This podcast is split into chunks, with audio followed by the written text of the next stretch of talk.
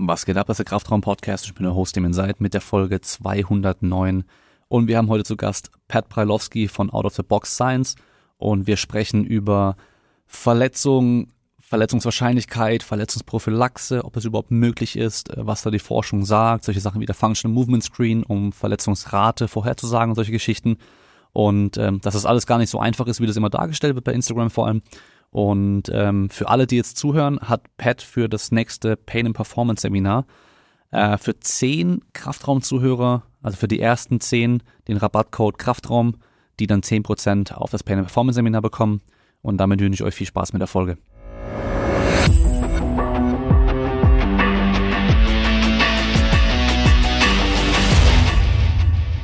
Und dann sind wir bei Folge drei mit dir, glaube ich, oder? Ich glaube ja. Ich glaube ja, ich weiß gar nicht mehr das erste Mal, über was wir gesprochen haben, aber das zweite Mal war, glaube ich, Social Media und die Gefahren von Social Media.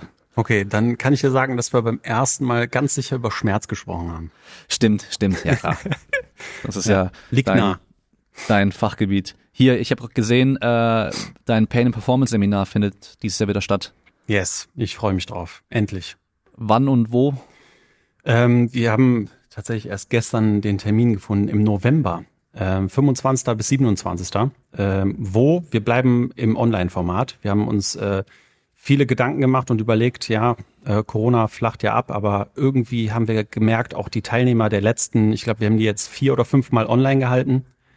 Der Benefit war einfach mindestens genauso groß, weil wir einfach sehr viel theoretisch besprechen ne, und diese ganzen Praxissachen dann später so als Aufgaben mitgeben, dass wir uns gesagt haben, ey, die Leute für drei Tage anreisen lassen. Im Moment ne, ist die Bahn ja jetzt auch nicht äh, die geilste Institution oder war sie auch nie, aber im Moment ist Reisen echt teuer und äh, Hotel und so weiter auch. Und dann haben wir uns gedacht, komm, dann versuchen wir es im Kern viel, viel besser zu machen. Deswegen machen wir jetzt auch drei Tage und die Leute können dann von zu Hause zuschalten.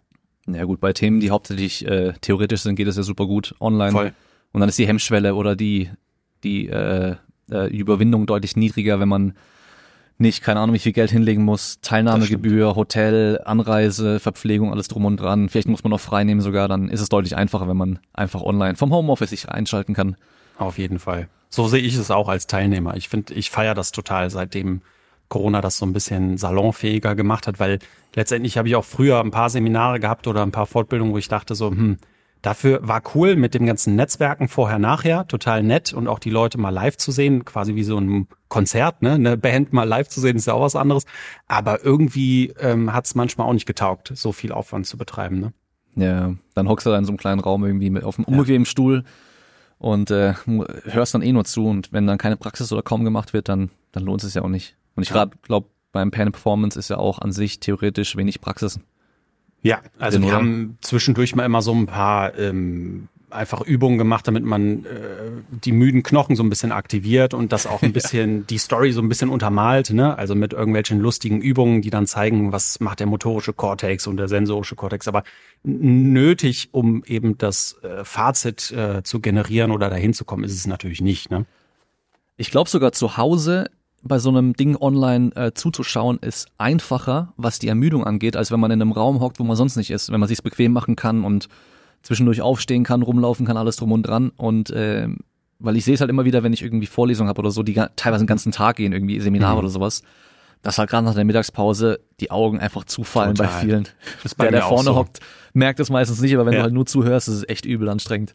Das stimmt. Ja, ich finde auch, also wenn man so ein paar Regeln äh, einhält, ich finde finde das auch ganz spannend, was so ein paar äh, Neurowissenschaftler und Psychologen dazu geschrieben haben zu dieser ganzen Zoom-Welle, ne, dass man so das eigene Video ausmachen soll, dass man auch selber immer schaut, äh, vielleicht so einen leisen Timer anmacht und dann immer wieder so ein bisschen herumgeht und ich glaube auch die ähm, Dozenten oder die Präsenter müssen dann auch so ein bisschen eine andere Strategie fahren, ne? nicht dieses dauerhafte Beschallen, sondern dass man auch äh, vielleicht die Tools nutzen kann, wie ein äh, Split Rooms, äh, dann mal kurz einen anderen Sprecher, ein Video zeigen, also dass man das so ein bisschen mehr frisch hält und vielleicht auch ein bisschen kompaktere Sessions. Das ist auch nochmal so. Also das war zum, äh, auf jeden Fall mein Learning vom letzten Mal, dass man sagt, mhm. lieber alles hart komprimiert und den Leuten was hinten mitgeben, dann, dass sie das einfach nochmal so ein bisschen ähm, wiederholen können, aber es recht kompakt halten. Ja. Und was sind so die konkreten Inhalte? Also wir haben in den letzten Jahren, die Pain and Performance ist immer so ein bisschen tiefer in dem Pain-Genre unterwegs gewesen. Also da ging es wirklich um Neurowissenschaften, Pain Neuroscience, auch dieses, dieses ganze Thema Pain Education, was, wie können wir den Leuten das beibringen, aber auch gleichzeitig natürlich den Therapeuten und Trainern. Ähm, ja, letztendlich war die unterschwellige Message so, lasst die Nocebos sein und wir können euch erklären, warum das so viel Sinn macht. Ja, das hat so 70 Prozent ausgemacht und dann ging es 30 Prozent darum, wie können wir das in so ein Trainingssetting einbauen, ähm, was ist Trainingswissenschaft im Moment für uns? Sind es wirklich nur Übungsauswahlen? Ähm, können wir wirklich über Periodisierung sprechen? Gibt es da was, was uns weiterbringt? Jetzt nicht nur im Hypertrophiebereich, der ja relativ unspezifisch ist, sondern wenn es dann wirklich um Performance geht. Und das, das ist so die Grundidee der Kopplung, dass man das auf einem Spektrum erkennt, dass man sagt, Schmerzen sind natürlich nicht clever zu haben, wenn man über Performance sprechen möchte, beziehungsweise haben möchte, generieren möchte. Und das sind dann letztendlich zwei Outcomes oder wirklich Outputs, die unser Körper zückt, die sich natürlich so ein bisschen, ja, die äh, gegeneinander kämpfen. Und dann deswegen finde ich es so spannend, dass man sagt, lass uns das doch mal in diese äh, Leistungsschiene bringen und dann sind wir hinten raus in diese ganze relativ neue Thematik gegangen, ähm, Ecological Psychology oder eben dieses ganze Komplex äh, Thinking, äh, Systemdenken in Bezug auf Motor Learning, dass man sagen kann, hey, äh, was machen wir denn, wenn jemand Schmerzen hat und oder eine Verletzung? ähm, wie können wir das Training handhaben, ohne dass wir uns in diesem krassen Nitty-Gritty so ein bisschen äh, verbuddeln und denken, wir müssen jetzt, weiß ich nicht, Intervention XY vorziehen, weil die viel, viel besser wäre. Ähm, das war dann die zweite unterschwellige Message, die wir dann versuchen mitzugeben, ist, es ist super, super, super komplex, aber dadurch heißt es nicht, dass wir es super kompliziert machen müssen. Die Lösungen sind meistens viel, viel einfacher. Ich glaube, das habe ich im ersten Podcast auch gesagt, immer, äh, ne, wenn es regnet, müssen wir halt nur einen Regenschirm mitnehmen. So Regen an sich ist super komplex, aber die Lösung ist halt ziemlich einfach. Ja, da genau den Spruch hätte ich letztens bei meinen Physios in der äh, im Seminar gebraucht eigentlich, weil ich habe den auch mal versucht zu erklären, so okay, das was dahinter steckt, wenn wir jetzt irgendwie von Trainingsplanung sprechen, langfristiger Trainingsplanung, auch Periodisierung, allem drum und dran, auch wie ich eine einzelne Trainingseinheit aufbaue und so weiter. Das ist alles schon relativ komplex, das sind voll viele Faktoren, die mit reinspielen und ähm, auch Sachen, die sich gegenseitig irgendwie ähm, teilweise aufheben oder auch das eine hat eine Auswirkung auf das andere und äh, dann wird's halt echt komplex, aber am Schluss das Training ist halt trotzdem relativ simpel. Ja. Und, äh, und dann halt immer so versuchen zu erklären, warum ist es denn so simpel oder warum mhm. ist, ist, der simple Trainingsplan am Schluss dann doch relativ komplex äh, mhm. von der von der Überlegung her, warum man jetzt was macht und so weiter. Voll. Ähm, weil die meisten, gerade wenn man halt viel auf Social Media unterwegs ist, wird er eher andersrum verkauft. Und Klar. zwar das halt möglichst komplex und möglichst fancy sich halt besser vermarktet, ist klar, und dadurch halt mhm. Auch ein bisschen der Anschein generiert wird, okay, bei mir lernst du was ganz Besonderes oder nur mit meiner ganz speziellen Trainingsmethode oder sowas kommst du dann noch weiter. Und, und nicht eigentlich das komplett simple. Die Basics ja. wie immer, äh, die machen den groß, größten Teil aus. Und wenn man die halt langfristig vor allem gescheit macht, am besten verletzungsfrei bleibt und keine Schmerzen dabei hat und so weiter, dass man da wirklich langfristig trainieren kann, da kommst du in der Regel mal viel, viel weiter als mit den krassesten Trainingsmethoden, auf die dich aber Fall. halt vielleicht ja nach zwei, drei Wochen irgendwie aus dem Leben hauen und dann ja. kannst du wieder nicht trainieren. So, das, aber darum soll man, darüber wollen wir heute auch ein bisschen sprechen. Auf ähm, jeden Fall. Verletzung. Ich glaube, das ist ja auch, ich würde schon sagen, so mit einer der wichtigsten Sachen, so wenn man sagt, okay, klar, Basics im Training, da wissen, glaube ich, die meisten, die zuhören, auch um was es da geht. Ähm, die müssen halt irgendwie eingehalten werden. Und dann wahrscheinlich der wichtigste Faktor für einen langfristigen Erfolg ist halt echt einfach verletzungsfrei bleiben dass hm. du halt langfristig trainieren kannst. Und gutes Beispiel ist hier Nico Kappel, den ich ja trainiere. Der hatte letztes Jahr eine echt schlechte Saison. Und da war halt das Problem, dass wir immer wieder Problemchen hatten. Einfach hier und da hat was gezwickt und dann, hm. dann wurde es mal schlimmer. Dann mussten wir dann wieder ein paar Wochen mit dem Training echt langsam machen und dann hat er gar nicht mehr stoßen können und so weiter. Und das hast du natürlich auch gleich gemerkt. Hm. Nicht nur auf der einen Seite rein leistungstechnisch, physiologisch gesehen, sondern halt auch vom Kopf her irgendwann du hast halt echt dann die Nase voll, wenn es halt jedes Mal wieder reinzieht und dann, dann ist es gerade wieder ein bisschen gut, dann fängst du wieder an, gibst Gas und dann kommt es gleich wieder. Dann hast du irgendwann noch keinen Bock mehr, zweifelst alles an und so. Und äh, das haben wir aber gut in den Griff bekommen und dieses Jahr wieder eine mega Saison gehabt, irgendwie Neuweltrekorde und halt durchgehende Leistung, ein Niveau gebracht, was kein anderer gerade kann irgendwie.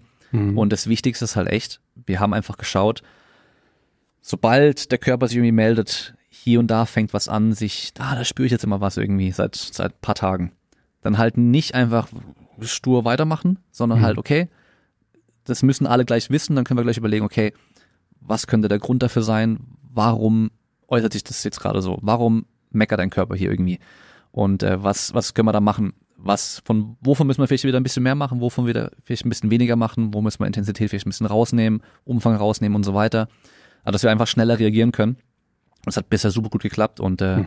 das ist wahrscheinlich echt das Wichtigste überhaupt. Verletzungsfrei, schmerzfrei bleiben, weil nur dann kannst du auch äh, Performance bringen. Auf jeden Fall.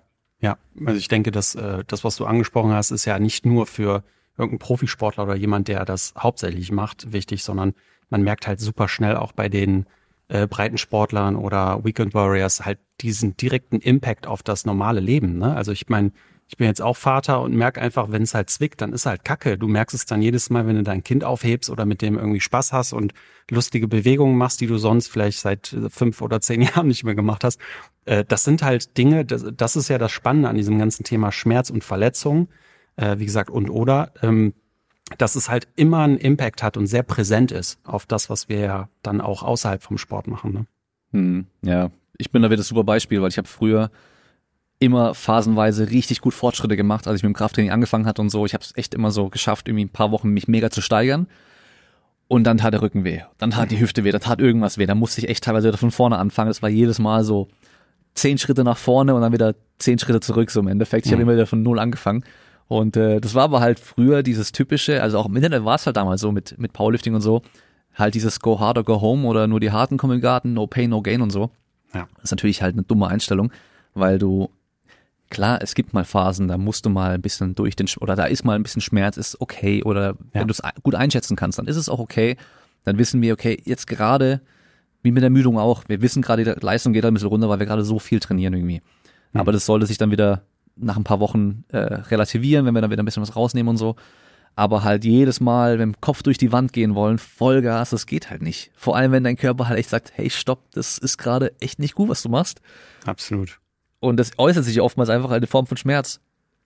Ja, Ja, weil die Leistung geht erstmal noch, aber dann ist halt der Schmerz dann voll da und, und bei mir war echt Klassiker. Ich habe so oft wieder von vorne anfangen müssen. Also es war echt übel. Ja, aber krass, dass du es auch so reflektierst, ne? Weil viele Leute, es gibt ja dann, ich sage jetzt einfach mal diese sehr krassen Beispiele, Leute, die schon bei dem kleinsten Schmerz komplett aufhören und runterspringen Hm. und eben Leute, die sehr gerne in den Schmerz, also was heißt gerne, in Anführungsstrichen dann trainieren und drüber gehen.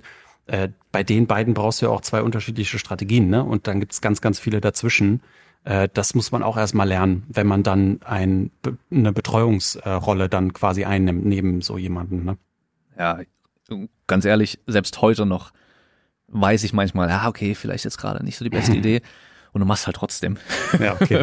Weil Ja, so, das ist halt so, Ja, klar. weil du willst einfach das schwere Gewicht jetzt halt heben oder, oder Mhm. halt beugen oder sonst irgendwas. Und Aber ich finde, äh, gerade Gewichte hin und her schieben ist so ein bisschen prädestiniert für so einen Ego-Lift mal eben raushauen. Ne? Also Ja, bei ja. mir ist es auch, würde es da eher, äh, wobei ich das im Moment nicht sehr viel mache, äh, habe jetzt gerade vor, gleich mal wirklich an die Langhantel zu gehen, zum ersten Mal seit ewig. Aber ähm, in anderen Sportarten habe ich mir das entweder antrainiert oder es fällt leichter, weil es einfach viel dynamischer ist. Ne? Also so, ich komme ja aus dem Judo und habe dann gemerkt, boah, ey, der, der zerreißt mich gerade in der Luft, dann machst du halt ein bisschen langsamer so und hab Schmerzen im Knie, da, da fiel mir das viel leichter. Aber wenn du äh, außen vor dir quasi diese plus fünf Kilo noch da drauf hast und denkst so, ja, aber das steht ja in meinem Trainingsplan, komm, packst du die noch weg. Ich glaube, dafür ist man so ein bisschen anfälliger. Ja, ich meine, ich habe jetzt mit dem Tricken wieder angefangen und so und Auch da Kacke, weiß ich halt? Ist es bei dir auch so oder beim Tricken oder? Nee, da, da weiß ich halt, okay, also wenn mir jetzt halt, keine Ahnung, wenn mir jetzt das Knie gerade wehtut oder der Fuß, Ja. ich hatte jetzt zum Beispiel ähm, mir die Ferse geprellt, Mhm. dann weiß ich halt, ich mache halt keine Sachen, wo ich auf der Ferse lande. Da habe ich aber gut. noch so viele Möglichkeiten, andere Sachen zu machen. Genau. Äh, da kann ich halt gut ausweichen. Klar, beim Krafttraining könnte ich halt auch sagen, okay, dann trainiere ich halt keine Beine gerade oder sonst irgendwas, Mhm. aber ja, das Ist weiß aber nicht. auch Die schon eine sehr wichtige. machst du halt dann einfach, weißt du? Ja, ja, genau. Aber das ist auch schon eine wichtige Message, weil das zeigt ja auch tatsächlich die Forschung, dass es gar nicht so wild ist, dann drumherum zu trainieren, dass du dann trotzdem Benefit hast. Ne? Das ist ja dann auch wieder zurück zu den Verletzungen, dass viele das noch nicht so ganz auf dem Schirm haben und ich, ich auch nicht, dass man dann einfach sagen kann, hey, lass uns drumherum trainieren. Dann muss man vielleicht dem Trainee sagen, hä, warum trainierst du denn jetzt nur die andere Seite? Macht das überhaupt Sinn? Ist das überhaupt sportartgerecht und bla bla bla? Dann, dass man den Leuten klar machen kann, dass trotzdem ganz viele Dinge passieren, wenn man halt mal einfach was komplett anderes macht. Ich glaube, das ist schon mal so eine ganz äh, wichtige Message, dass man sagen kann, ja, dann machen wir halt Elevated Split Squats oder was weiß ich, obwohl, keine Ahnung, klassische Kniebeuge auf dem Trainingsplan ist und man kommt trotzdem weiter. Das muss man dann so ein bisschen, glaube ich, manifestieren. Ja, das äh, sieht man ja, was was Kraft angeht, das sieht man, was Beweglichkeit angeht, diese Cross-Education-Effekte, mhm. dass du halt eben von der einen Seite auf die andere Seite teilweise Voll. bei der Beweglichkeit sogar auch von dem Bein auf den Oberkörper oder sowas übertragen kannst. Mhm. Ähm, weil halt diese ganzen äh, neuronalen oder neuromuskulären Prozesse, mhm. die ja dann theoretisch übergreifend auch wirken können, aber selbst bei der Hypotrophie haben wir sowas ja sogar. Dass wenn Voll. du halt den einen Arm nur trainierst, dass der andere dann auch hypertrophieren kann. Natürlich nicht genau. ganz so arg, also was ja. halt die Struktur Also angeht. aufhalten auf jeden Fall. Das wissen wir, dass genau. die Atrophie aufgehalten wird, aber teilweise gibt es auch Studien, die gezeigt haben, dass die Hypertrophie stattfindet. Aber macht auch nur Sinn, ne? Also ich weiß, dass da ganz viele hinterher sind, irgendwelche Systeme aufzubauen, ne? Anatomy Trains und keine Ahnung was für Verbindungen und so. Aber letztendlich ist es doch nur logisch, dass unser Körper allgemein super viel Gedöns ausschüttet und sagt, geil, der Typ bewegt sich, ich äh, mache jetzt mal alles bereit für Hypertrophie überall. So, oder, ne, also so kann man sich das vorstellen, dieser äh, Überschwapp-Effekt. Ähm, der ist gar nicht so mega krass explizit, aber der, ich glaube, beim Cross-Education gibt es so zwei, drei Mechanismen, die noch immer diskutiert werden mit äh, hier ähm, IGF-1 und so, ne, diese ganzen Wachstumsfaktoren und so. Ähm, genau, äh, ja, da, letztendlich müssen wir einfach nur wissen, Bewegung an sich plus Selbstwirksamkeit plus die ganzen psychologischen Faktoren sind nicht zu vernachlässigen. Hm. Ja, ich glaube gerade auch das Wichtige äh, zu realisieren, dass die Bewegung so wichtig ist. Äh, das Schlimmste, was du wahrscheinlich machen kannst, wenn du jetzt irgendwie dich im Training verletzt hast in irgendeiner Form. Also gut, wir müssen jetzt erstmal unterscheiden, was Verletzungen betrifft, wenn wir jetzt über Verletzungen sprechen wollen. Ähm, da haben wir auf der einen Seite ja durch irgendwelche Unfälle, also wirklich, keine Ahnung, spielst Fußball, dir rennt halt einer voll ins Knie rein und du hast einen Kreuzbandriss. Das ist die eine Sache. Aber dann haben wir noch so viele so Verschleißerscheinungen oder Belastungserscheinungen, so Sachen, die halt auf Dauer einfach kommen durch halt eine zu hohe Belastung in irgendeiner Form. Ähm, und das sind ja die Sachen, die wir vermeiden wollen in der Regel. Also ich sag auch immer, wenn es um Athletiktraining geht, das Dümmste, was du machen kannst, ist, dich durch dein Athletiktraining zu verletzen. Hm, das ja, das doof, heißt, ja. Wenn du, wenn du auf dem Spielfeld, auf dem Platz oder sonst irgendwo halt eine bessere Leistung bringen willst, und dich dann im Kraftraum im Fitnessstudio verletzt, das wäre halt echt dumm. Wenn es bei der Sportler passiert, okay, das passiert halt. Da, mhm. da, das wird einfach manchmal passieren, du landest mal blöd, eben dir mhm. fällt einer rein oder sonst irgendwas. Ähm, aber wenn du halt dann beim Kniebeugen dir einen Hexenschuss holst oder was weiß ich was, also das kann alles Mögliche sein, ja, mhm. das wäre halt echt saudumm. Und Absolut. da, da sind es ja meistens eher diese Überlastungserscheinungen. Ich meine, klar, wenn du halt Sprints trainierst, damit du beim Fußball ein bisschen schneller bist, dann kann es natürlich schon sein, dass du dir den Beuger irgendwie zerrst oder sonst irgendwas. Mhm. Aber auch das, da wissen wir ja schon, es gibt so ein paar Sachen, die wir machen können, um das Risiko zu verringern. Und mhm. ähm, äh, das ist ja auch wieder so ein Ding mit diesen Nordic Hamstrings, was ja schon auch teilweise ein bisschen angezweifelt wird, was die Forschung mhm. angeht, ähm, ob die falsch interpretiert wurde und so weiter. Aber welche Übung genau und was, was auch immer ist im Endeffekt ja erstmal egal. Das Wichtige ist ja, wir wollen halt wir müssen sicherstellen, dass wir diese Belastung, die irgendwann auf uns zukommt, dass wir die langsam vorbereiten. Ja. ja. Und halt eh nicht einfach, wenn wir sonst nur Krafttraining machen, dann einfach rausgehen auf die Bahn und halt 100 Meter Sprints trainieren. Weil dann wird die Wahrscheinlichkeit relativ hoch sein, dass was passiert. Und äh, da ist mir selber schon passiert, ist meinen Kollegen schon passiert, wenn man einfach mal schnell gucken, wie, wie schnell man rennen kann, wenn man eine, Zeitmessanlage da stehen hat und halt äh, seit drei Jahren nicht gesprintet ist und äh, gerade irgendwie voll hartes Krafttraining die ganze Zeit nur macht, wochenlang und voll auf Spannung ist, Power hat, aber die Muskulatur halt diese Belastung nicht gewohnt ist. Ja. Ist und dann passiert also es direkt beim ersten ja Schnellsprint. Sprinten ist aber auch wirklich Champions League. Ne? Also es wird ja viel zu selten, das ist auch so eine große Diskussion im äh, Athletiktraining, dass das ja auch viel zu selten ähm, trainiert wird, aber eben auch mit den gesunden Abständen. Diese ganzen Themen kennen wir ja, ne? Progressives Overloading und ähm, zu schauen, dass, dass die Belastung einfach schön aufgeteilt ist und langsam hochgeht. Das ist ja alles nur irgendwie logisches Denken. Aber das sieht man tatsächlich gar nicht so selten, wenn man dann mal in das, in Anführungsstrichen, Athletiktraining hier in Deutschland schaut, in irgendwelchen Hockeyclubs und keine Ahnung, was, was ich da mitbekommen habe in Bezug auf, wir bieten Athletiktraining an und die machen dann die Kids einfach nur hart müde mit irgendwelchen Liegestütz und Kniebeugen, die überhaupt nichts miteinander zu tun haben, ähm, zumindest mit dem äh, Core-Training oder also im Sinne äh, Kerntraining, ne? Äh, und, oder sportartspezifischen Training, das finde ich schon ein bisschen fahrlässig. Aber letztendlich sehen wir ja so an den Zahlen, wenn wir jetzt wirklich ganz rauszoomen bei Verletzungen, das ja im Krafttraining an sich und im Athletiktraining weiß ich gar nicht, ob es da Daten gibt äh, in Bezug auf, äh, wie oft Leute sich da verletzen, aber das ist ja minimal verglichen zu Team- und Ballsportarten. Na, also da passiert es ja wirklich tatsächlich am meisten auf dem Feld.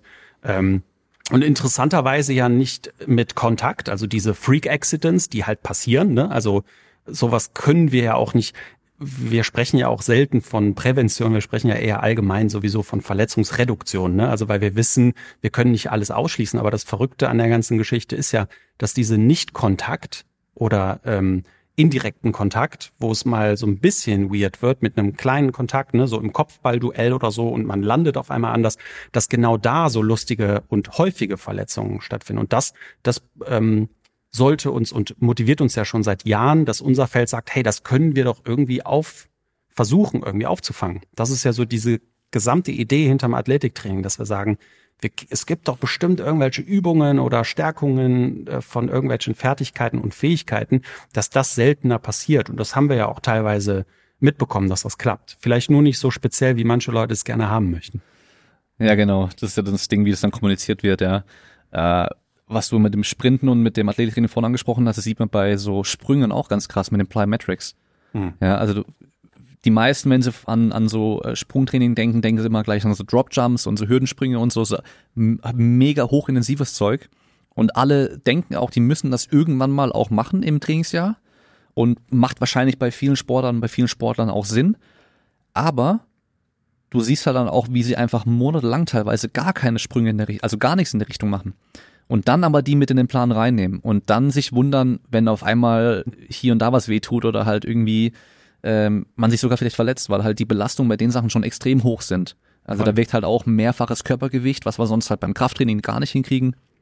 Ähm, ähm, also auch da, dass man halt dann irgendwie guckt, vielleicht dann halt das ganze Jahr über irgendwelche Sprungformen im Training zu haben. Man muss die ja dann nicht maximal machen, aber halt submaximale Sprungformen sind halt trotzdem nochmal was anderes wie ja, äh, ein langsames Krafttraining irgendwie.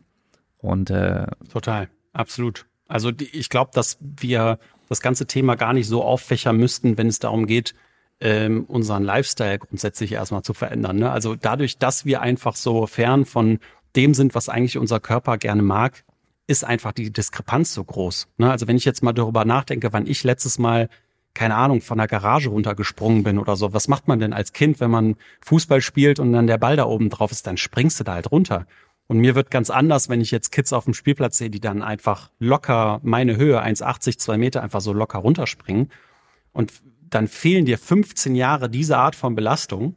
Und dann denkst du, du spielst mit deinen Kids nochmal Fuppes und da passiert's dann. Ne? Also das ist, ohne jetzt hier Nocebo streuen zu wollen, es soll einfach nur so ein bisschen sensibilisieren dass wir Step by Step alles tendenziell eher hochfahren müssen, auch bei äh, Amateur- und Profisportlern, weil die zwischen den Trainings auch verdammt wenig machen. So, und dann sollte man die Chance nutzen, Athletiktraining so zu konzipieren, dass es, wie du sagtest, das ist, glaube ich, so das A und O, diese unterschwelligen, gesunden Reize zu setzen, dass die einfach immer wieder da sind. Ne, es ist, das ist irgendwie so, ähm, ja, würde ich sagen, State of the Science wird auch immer wieder nur nicht widerlegt, sozusagen. Ja.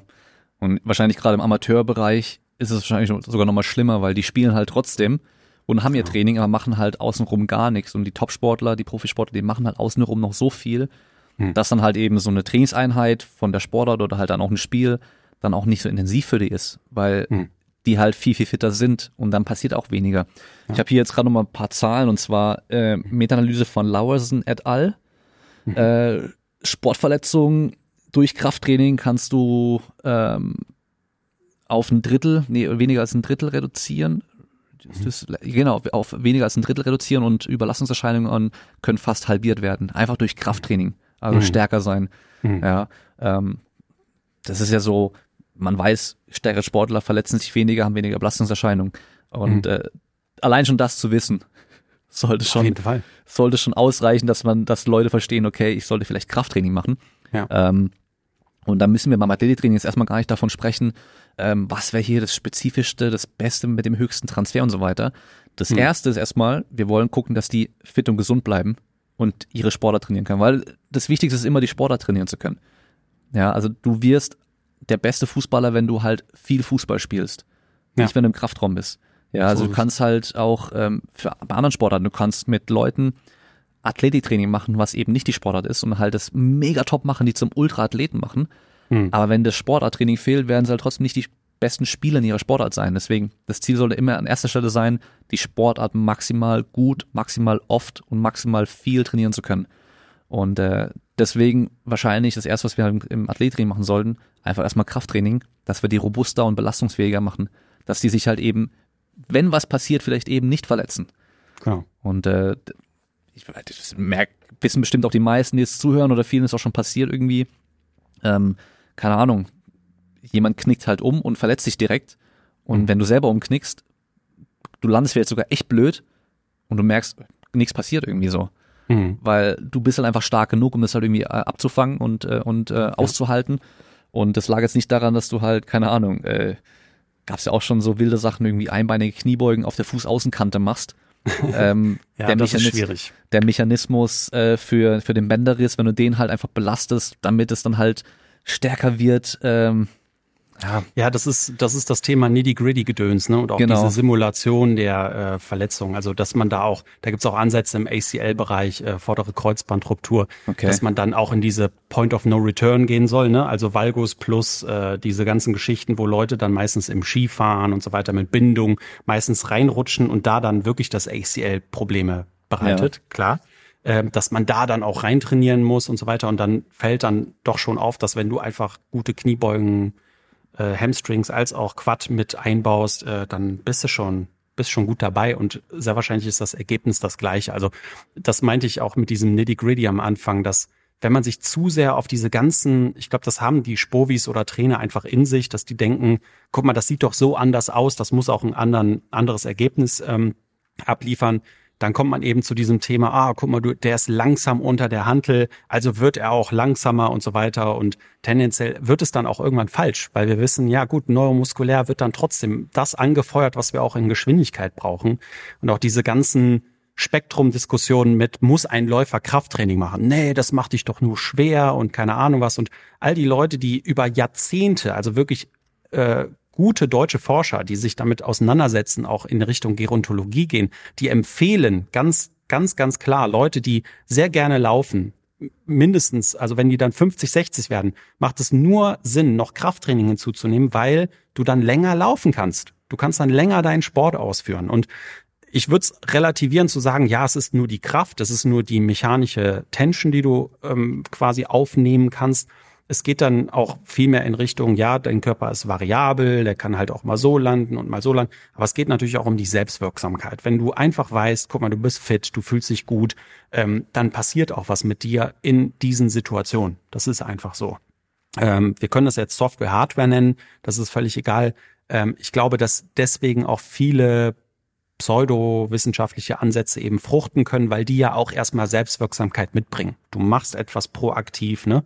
Das ist auch immer gefährlich bei diesen äh, Studiendesigns, wo dann einfach gesagt wird, guck mal, die kriegen visuelles Training zusätzlich. Ja, natürlich wird bei denen mehr Selbstwirksamkeit projiziert, weil die einfach ein extra Training bekommen. Das ist doch cool, ne? Die sind dann noch mal mehr bulletproof und so weiter. Also da muss man immer vorsichtig sein, weil der mitschwingt, aber eben kein klarer Wirkmechanismus dahinter ist, der dann natürlich nicht nachhaltig ist. So, ganz einfach. Und das sollte man eben dem Krafttraining auch schnell in die Schuhe geben, indem man das so kommuniziert, dass man eben nicht sagt, nee, du wirst nicht langsamer, nein, du wirst nicht schwerer an der Wade und dementsprechend ist der Hebel scheiße, sondern du machst das und das, damit du laufen, sprinten länger machen kannst.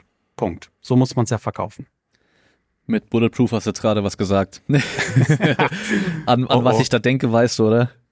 An äh, einen, Ka einen Kaffee? Nee, nicht den Bulletproof Coffee, sondern over Toes Guy, Oh, okay. der die ja, Knie, die Knie kugelsicher macht. Da, mhm. Ähm, aber Interessant. da muss man ja, also das habe ich ja in der Folge mit Jonas schon ähm, im Detail auch besprochen, was Ja. wir daran auch bemängeln, auch was der natürlich auch gut macht. Mhm. Ähm, und vielleicht ein Punkt, ich weiß gar nicht, ob wir den da auch drin hatten, aber jetzt im Thema, zum Thema Verletzung und auch Selbstwirksamkeit, wo das wahrscheinlich auch ganz gut passt.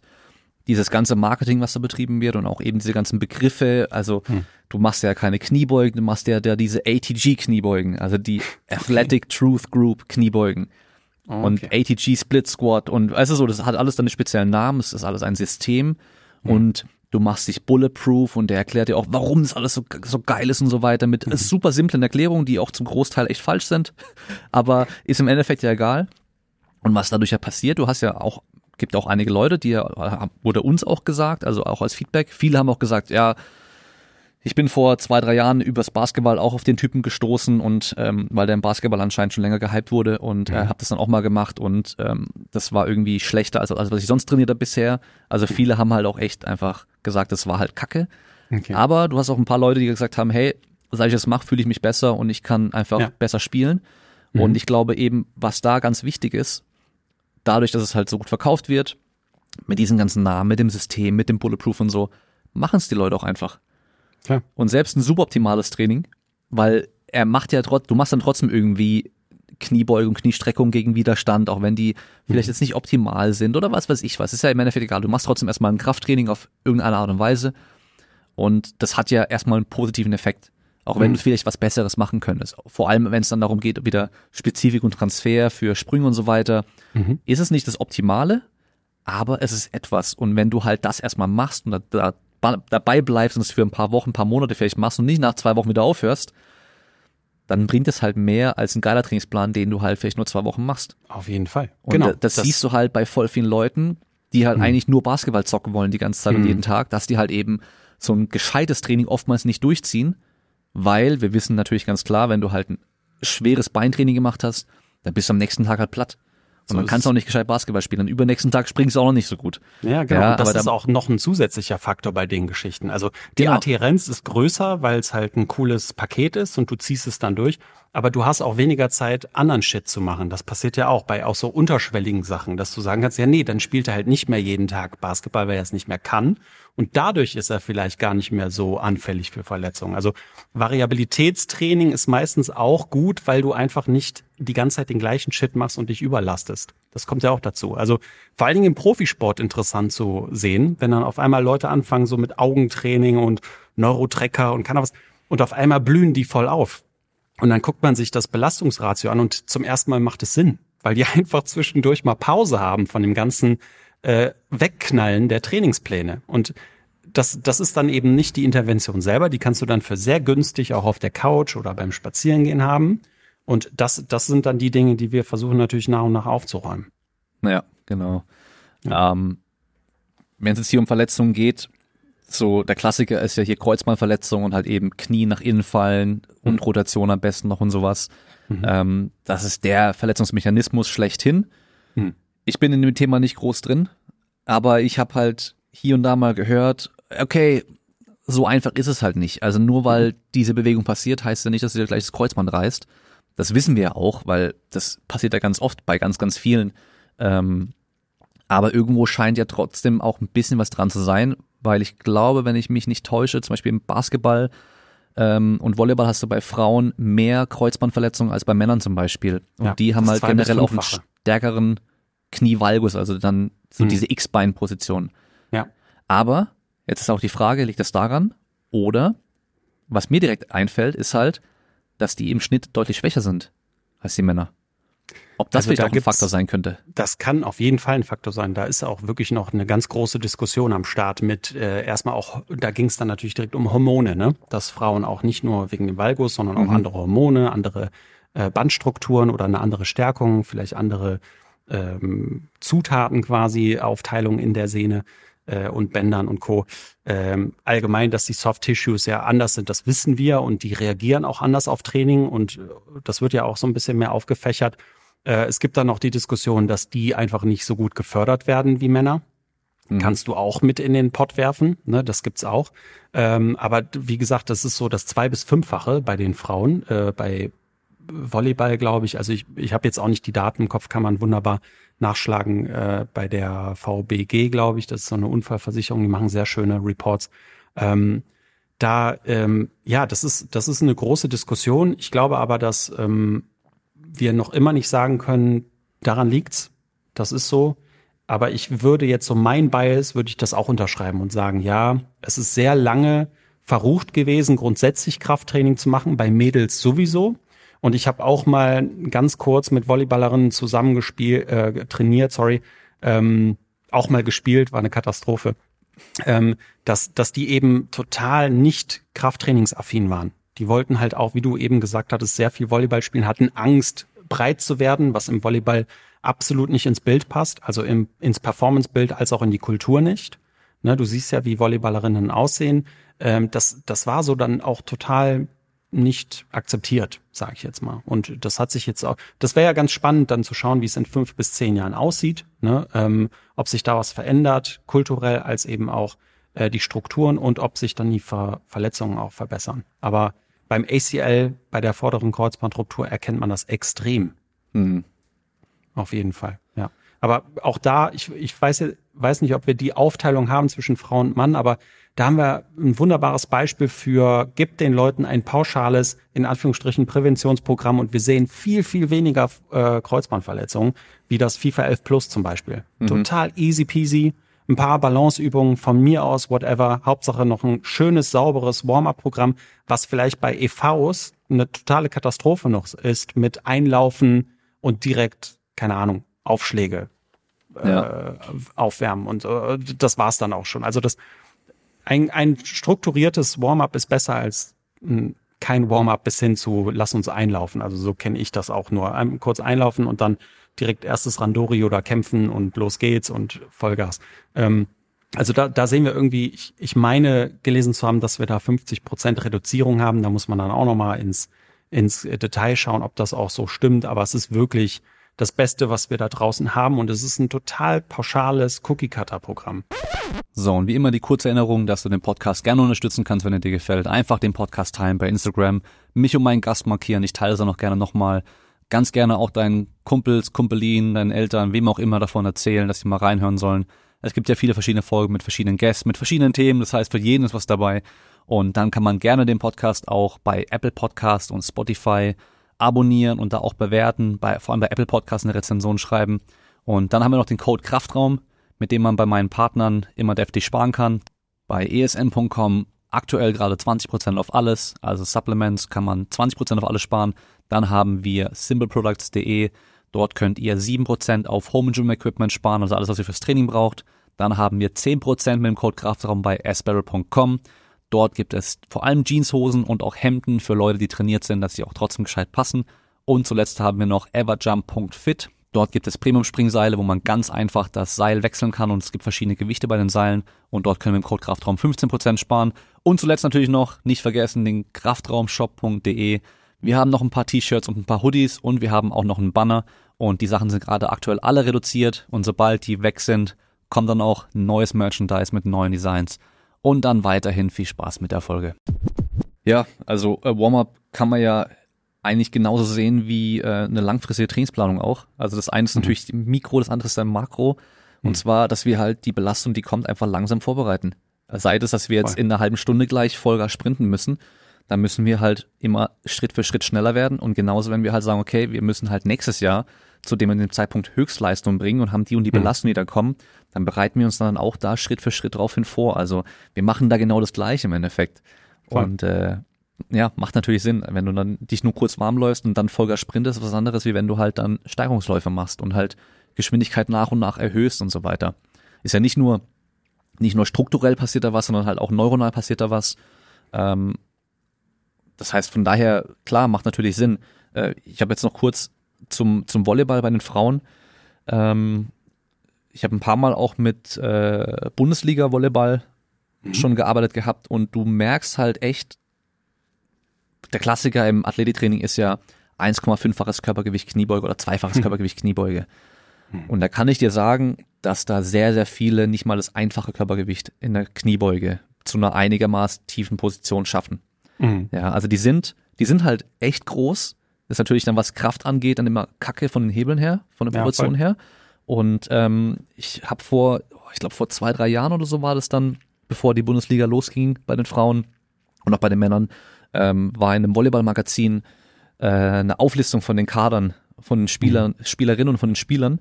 Und bei den Männern war es so, dass jeder, jede Mannschaft mindestens zwei Männer über zwei Meter zehn hatte, mhm. glaube ich, wenn ich mich recht erinnere, oder mindestens einen auf jeden Fall. Und bei den Frauen war es auch so, dass jede Mannschaft mindestens eine Frau bei zwei Metern hatte schon. Krass. Ja, also das heißt, die sind halt die sind halt echt groß, die sind riesig. Mhm. Da sind halt alle irgendwie 1,85 plus und ähm, dann wiegen die natürlich auch entsprechend, weil einfach durch die Größe bist du halt auch schwer und dann Voll. musst du halt auch echt stark sein. Mhm. Und, und dann sieht man einfach, okay, wahrscheinlich fehlt halt einfach auch Kraft. Und Ja. dann, dann sieht man auch, also dann mer- merkt man auch relativ schnell, was halt die Sprunghöhe zum Beispiel angeht. Wenn du dir Sprungleistung anschaust, man würde vermuten, dass im Schnitt Volleyballer echt hoch springen, aber die springen nicht hoch. Mhm. Also die stimmt. springen ja. im Schnitt echt nicht hoch. Basketballer springen höher, Footballer natürlich nochmal deutlich höher. Mhm. Ähm, Beachvolleyball Die- die zum Beispiel auch Frequenz wird höher als bei. Ja. Beachvolleyball auch höher als äh, Mhm. in der Halle. Ähm, klar, die machen natürlich, also ich glaube beim, beim Hallenvolleyball im Training machen die irgendwie 700 bis 1000 Sprünge in der Woche, wenn die ganz Mhm, normal ist Training krass. haben. Mhm. Die, die meisten sind natürlich submaximal. Mhm. Aber selbst wenn die halt beim Sprungtest Vollgas springen, die springen auch gar nicht so hoch. Und da wissen wir natürlich auch, dass halt Kraft da auch ein wichtiger Faktor ist.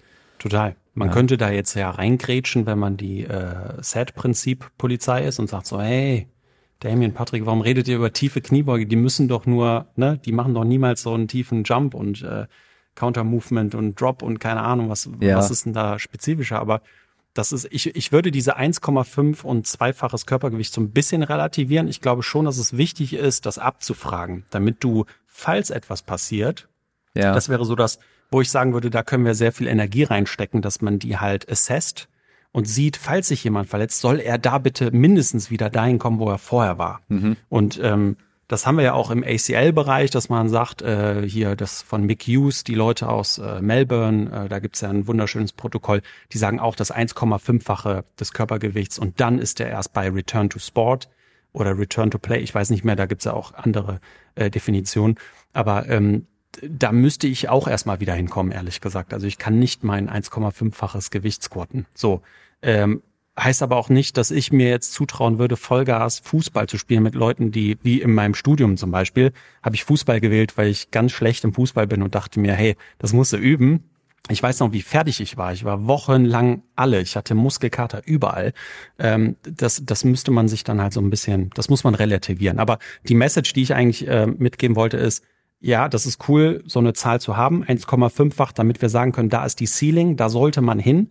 Und ich finde diese Message immer sehr hilfreich, auch bei Normalos, die dann sagen, hör mal, Patrick, ich habe hier Knieschmerzen und ich hatte ja da mal eine Verletzung. Dann sage ich denen, hey, guck mal, es gibt ein Guideline, ähm, 40 Mal aufstehen mit einem Bein und dann dürfte ich meinen verletzten Athleten wieder aufs Feld schicken. Kannst du das? Und dann macht er 15 und äh, ist am Verrecken und kann nicht mehr. Dann sage ich immer so, guck mal, da, da können wir noch ein bisschen in deinem pra äh, Kraftprotokoll noch so ein bisschen graben. Das, das sind coole Nachrichten, keine Frage, dass man denen so ein bisschen ähm, ja einen Assessment-Rahmen geben kann durch Kraft. Ja. Das ist natürlich immer ein bisschen schwierig ähm, mit diesen mit diesen Zahlen.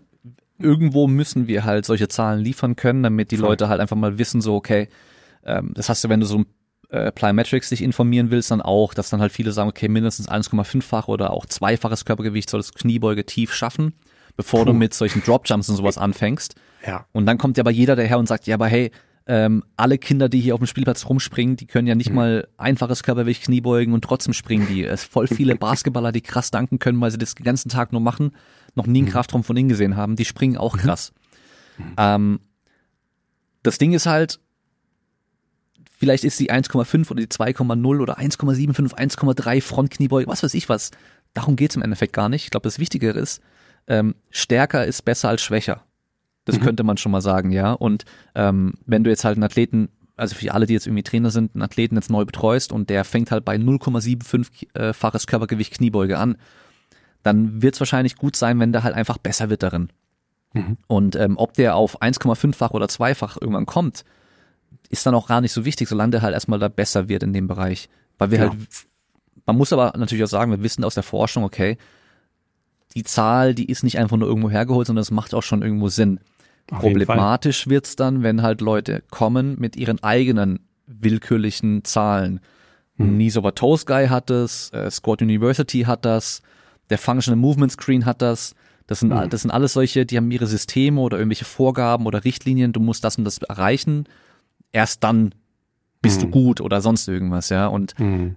ab dann ist es halt meistens schon so, okay, da ist dann Spezifik wirklich auch eine Frage. Äh, Schwierig. Ja, Function Movement schwer. Screen, der wurde ja ursprünglich mal gemacht, um halt Verletzungsrisiko Rate oder die Wahrscheinlichkeit von Verletzungen vorherzusagen. Ja, auch wenn die das jetzt verleugnen. Äh, Ja. Und das so ein bisschen jetzt die Marketing-Message ein bisschen verändert haben, aber es ist so, dass die äh, Wer lang Leute genug dabei ist, der weiß das so noch. ist es, ja, genau. Aber auch, auch der jetzige Claim ist nicht zu halten.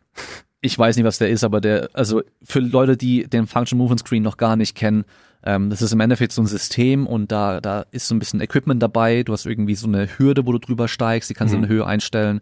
Hast einen Stab, also ein Besenstiel ist, glaube ich, mit dabei. Genau. ähm, und so ein Brett, auf dem du stehen kannst und dann musst du halt so Übungen machen, Ja. die relativ viel Balance und Geschicklichkeit irgendwie auch abfragen und ähm, eine Sache ist, glaube ich, auch irgendwie im Vierfüßlerstand sein und dann auf der Mhm. So ein einen Bird Seite, Dog. genau, aber Ja. auf, auf, bei- auf einer Seite beides hoch, also Das ist dann das Arm, letzte Level irgendwie so. Da gibt's Level 1, 2 und 3, die Okay. du dann abfragen kannst. Irgendwie sowas, ja. Genau, und ich weiß dann noch die Story von einem Coach, ähm, der das damals schon angezweifelt hat und äh, der von einem anderen Coach erzählt hat, dass der bei ihm rumgemeckert hat, so, ah hier, ich krieg die ganze Zeit irgendwelche krassen Footballer zum Trainieren und sowas, ja, und ähm, ich mach das denen dann vor, ja, also halt auf allen Vieren, dann linken Arm und linkes Bein weg abspreizen und ich kann mir das balancieren und kann dann wieder zurück.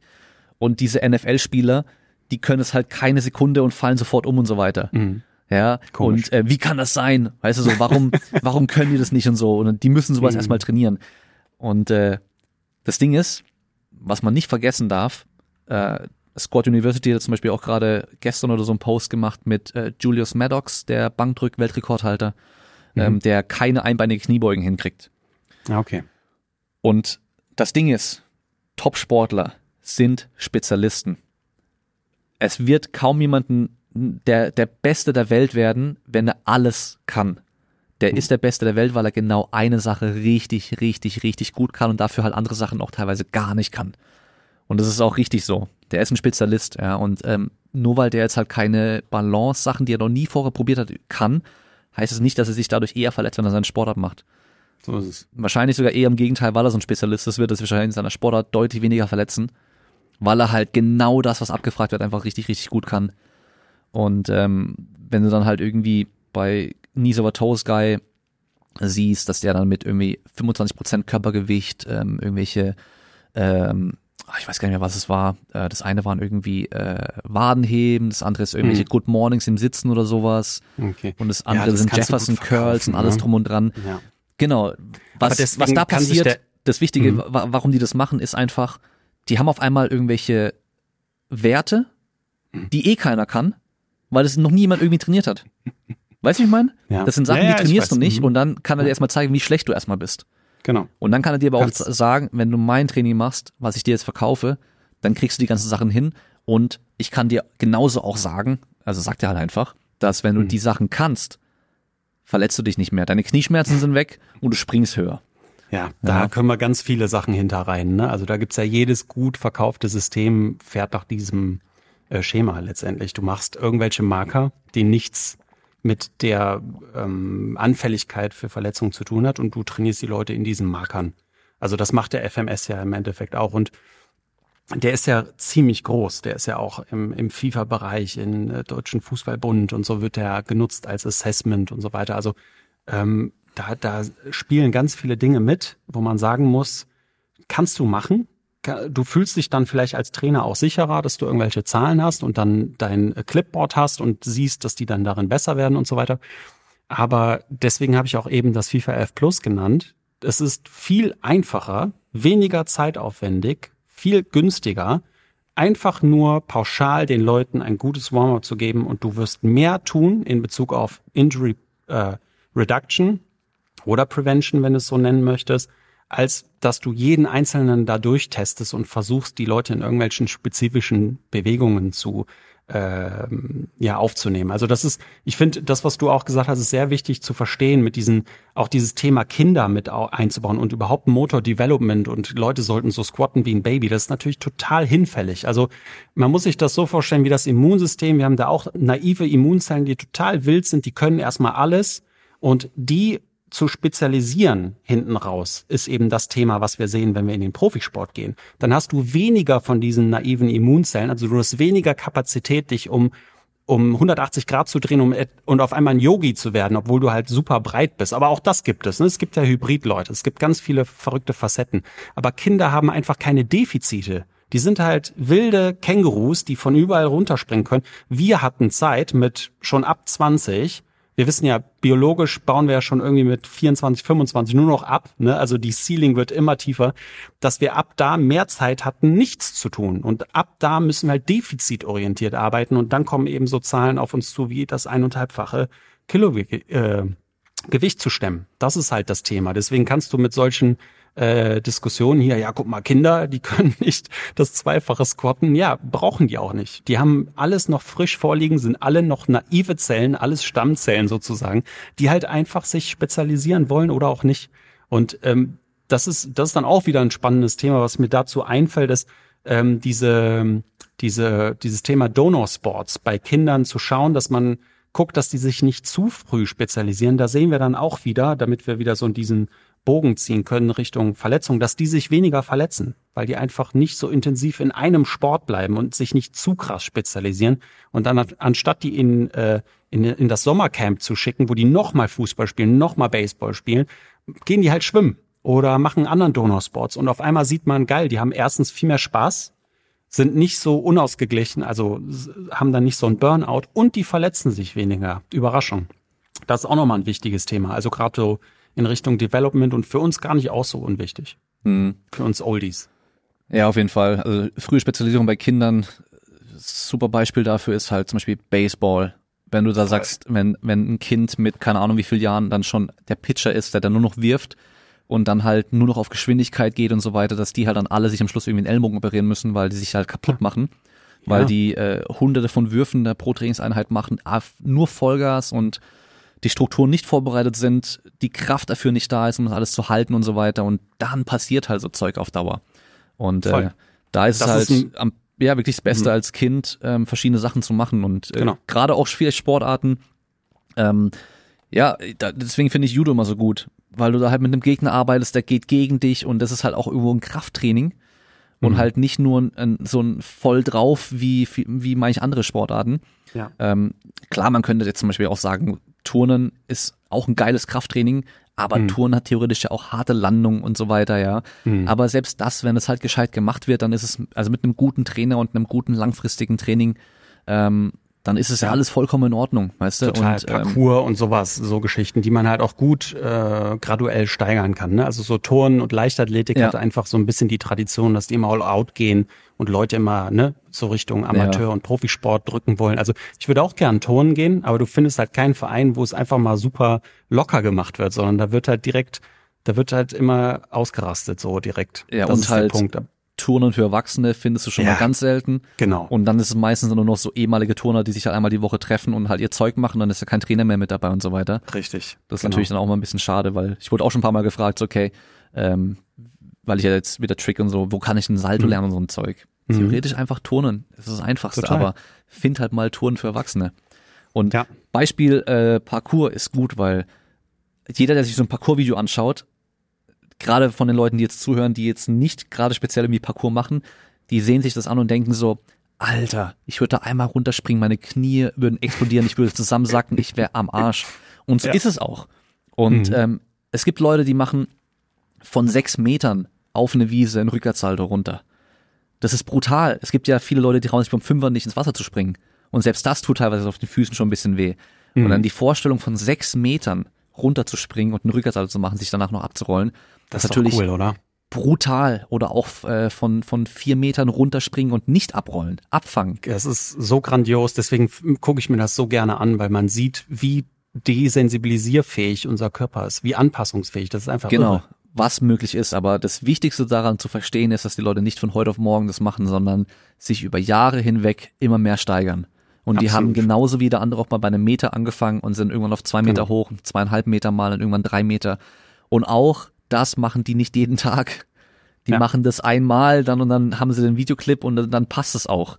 Das finde ich auch ganz cool, diese Entwicklung. Ich weiß nicht, ob du diesen, den kennst du ganz bestimmt, so ein TikToker. Ähm, und ich habe den auf YouTube äh, Shorts gesehen, der Typ, der immer so ein so ein junger, Bob der Reese, seine Haare. Bob Reese Cookie das wird der Monster. sein, genau. Ja, der hat die Haare ich finde das, ja, der, ich finde das richtig cool, wie der das macht. Also ich mag dieses ganze Schnelle nicht. Dafür bin ich einfach viel zu alt. Dieses Du meinst die Clips, die Clips, wo er Ja, kommentiert, genau. was er vorhat und wie er das Genau, angeht. genau, genau, genau. Aber das finde ich halt, ist eine schöne Entwicklung zu sehen. Das sehe ich aber beim Mountainbiken auch, was ich ja auch versuche einigermaßen regelmäßig zu machen, dass gezeigt wird, was dafür nötig ist. Dass man nicht nur diesen Endclip sieht, sondern sieht, wie die sich hinlegen, äh, was für Progressionen da gemacht werden. Der zeigt das ja auch immer wieder zuerst äh, ähm, in dieses, äh, in diesen Graben springt und so weiter, um zu sehen, guck mal, was, was für Schritte nötig sind. Und ohne jetzt irgendwelche Träume, Parcours-Träume komplett zu zerstören, liegt es natürlich auch noch erstmal das, was du gesagt hast, ganz wichtig. Die machen das nicht seit gestern, aber gleichzeitig musst du natürlich auch bestimmte Genetik, bestimmte, also wenn du auch im Ju im Jugendalter oder im Kindesalter damit angefangen hast, hast du natürlich eine ganz andere Prädisposition als jemand, der jetzt wie ich ja gut, mit Judo, wir haben auch noch ein bisschen Verbindung zu diesen ganzen Tricksen vielleicht. Wir machen ja auch Rollen und Salto aus Spaß und so. Aber wenn du jetzt einen Fußballer nimmst, ja, da gibt's auch sehr interessante Studien zu, dass die die Kids Purzelbäume machen lassen und so weiter. Das war so eine Weiterentwicklung des FIFA 11 Kids äh, Programms, dass die sich auch auf einmal weniger verletzt haben. Ne? Also da kann man auch nochmal drüber diskutieren. Aber letztendlich zu sehen, wie unterschiedlich äh, die Belastungsformen sind, das muss man natürlich auch noch sagen. Ne? Also ich könnte kein Profi-Volleyballspieler werden, weil ich bin viel zu klein. Diese ganzen Gegebenheiten, die wir auch noch mitbringen müssen. Und manche Leute sind einfach mehr Känguru als andere. Ich gehe laufen und fühle mich wie so ein Kaugummi. Und wenn ich sehe, wie du trickst, da, da ist ja eine ganz andere Sprungfeder drin. Ne? Alles irgendwie in einem bestimmten Maß trainierbar, aber eben nicht komplett. ja, ich fühle mich aber auch wie Kaugummi, muss ich sagen. Ja gut, das ist Aber- alles auch relativ. aber wir sind ja dabei, mit Training und so weiter das Beste noch rauszuholen, ja. Aber da gibt's auf jeden Fall natürlich äh, Sachen, die wirst du dann einfach nicht, auch nicht erreichen können. Und Mhm. auch ähm, Sachen, die wirst du wahrscheinlich nie machen können, ohne dich dabei zu verletzen. Mhm. Ähm, es wird nicht jeder von sechs Metern irgendwo runterspringen können und das abhalten können, selbst wenn er jahrelang dafür trainiert, aber es wird auch nicht jeder 9,58 auf 100 Meter laufen können, sondern es gibt halt nur ein paar ganz, ganz wenige, die diese allerhöchsten Leistungen dann auch schaffen. Und ähm, das ist dann ja auch wieder so, also das ist auch wieder so ein Ding, mit dem sich die Topsportler angucken, einfach nachmachen, was die machen, auch vom Training her und so weiter. Und sich dann wundern, dass man sich dann verletzt auf einmal, wenn man halt irgendwie Mhm. Trainingsplan von äh, Athlet XY macht, der den halt im Internet verkauft, weil er damit halt irgendwie krass geworden ist und halt äh, krass Mhm. aussieht oder so, wenn es nur mit äh, Fitness oder Bodybuilding geht und es dann nachmacht und ähm, gut, beim, beim Krafttraining relativiert sich das meistens relativ schnell, weil du halt limitiert durch die Kraft bist. Das heißt, du nimmst automatisch Ja. weniger Gewicht. Aber wenn du halt, wenn wir jetzt zum Beispiel mal so Sprünge nehmen, es geht wahrscheinlich besser, weil dann machst du halt trotzdem, weil die sind immer, die sind immer maximal im Endeffekt. Also du Ja. machst bewusst submaximal, aber die meisten sind, die springen halt maximal immer. Das heißt, wenn die, wenn du dir Top-Leute anguckst, wie viele Bodenkontakte die pro Trainingseinheit haben, dann können die natürlich auch viel, viel mehr machen als jemand, der halt nicht so gut trainiert ist. Und Mhm. dann machst du aber so ein Training vielleicht nach, was du vielleicht hier und da gelesen hast oder gekauft oder sonst irgendwas. Und auf einmal wunderst du dich, dass dir halt die Schienbeine wehtun, dass dir die Fußgelenke wehtun, dass dir, dass dir die Knie wehtun, weil du auf einmal halt dein Sprungvolumen verdreifacht hast oder sowas und alle maximal sind, ähm, obwohl der andere damit voll geil Erfolg hatte. Bei dir funktioniert's halt nicht und du verletzt dich damit sogar, weil halt es einfach zu viel war. Ja, auf jeden Fall. Das ist ja grundsätzlich immer zu viel, zu schnell. Ja, Ist leider so der Klassiker. ja. Und ähm, Ja.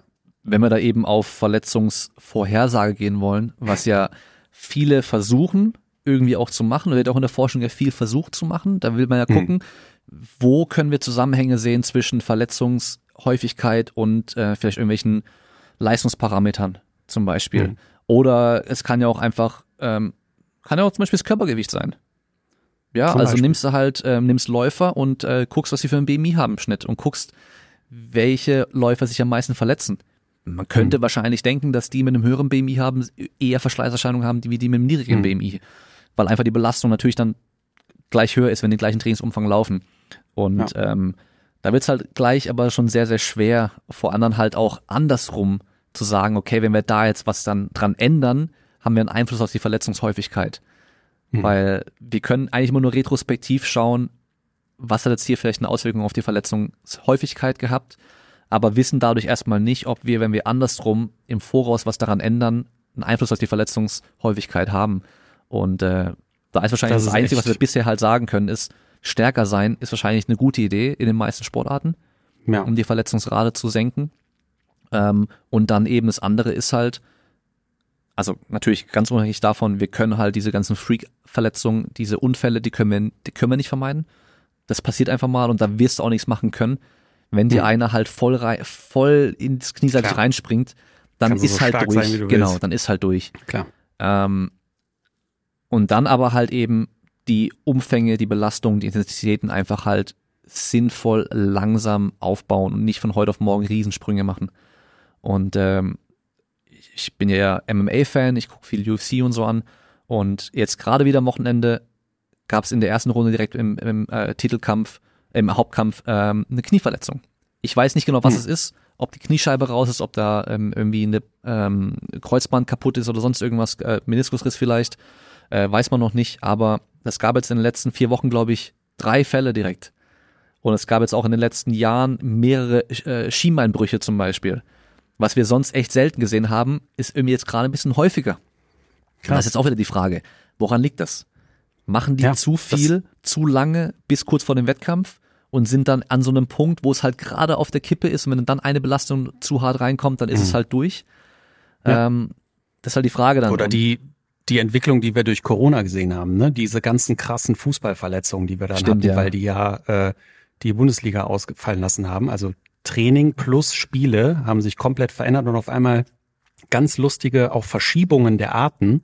Ähm, man muss auch noch dazu sagen, man, man kann schon unterteilen, dass gerade, also ich nehme jetzt einfach mal Fußball, weil es richtig groß ist, dass man auch den Unterschied machen kann, untere Extremität, obere Extremität. Untere ist tendenziell eben dieser Non-Contact, das Thema, was wir versuchen aufzu, äh, aufzufächern und zu verstehen und eben versuchen zu reduzieren. Und meistens obere Extremität, Kopf und Schulter sind so die meisten Verletzungen, die sind dann wirklich eher die Contact-Dinger. Ne?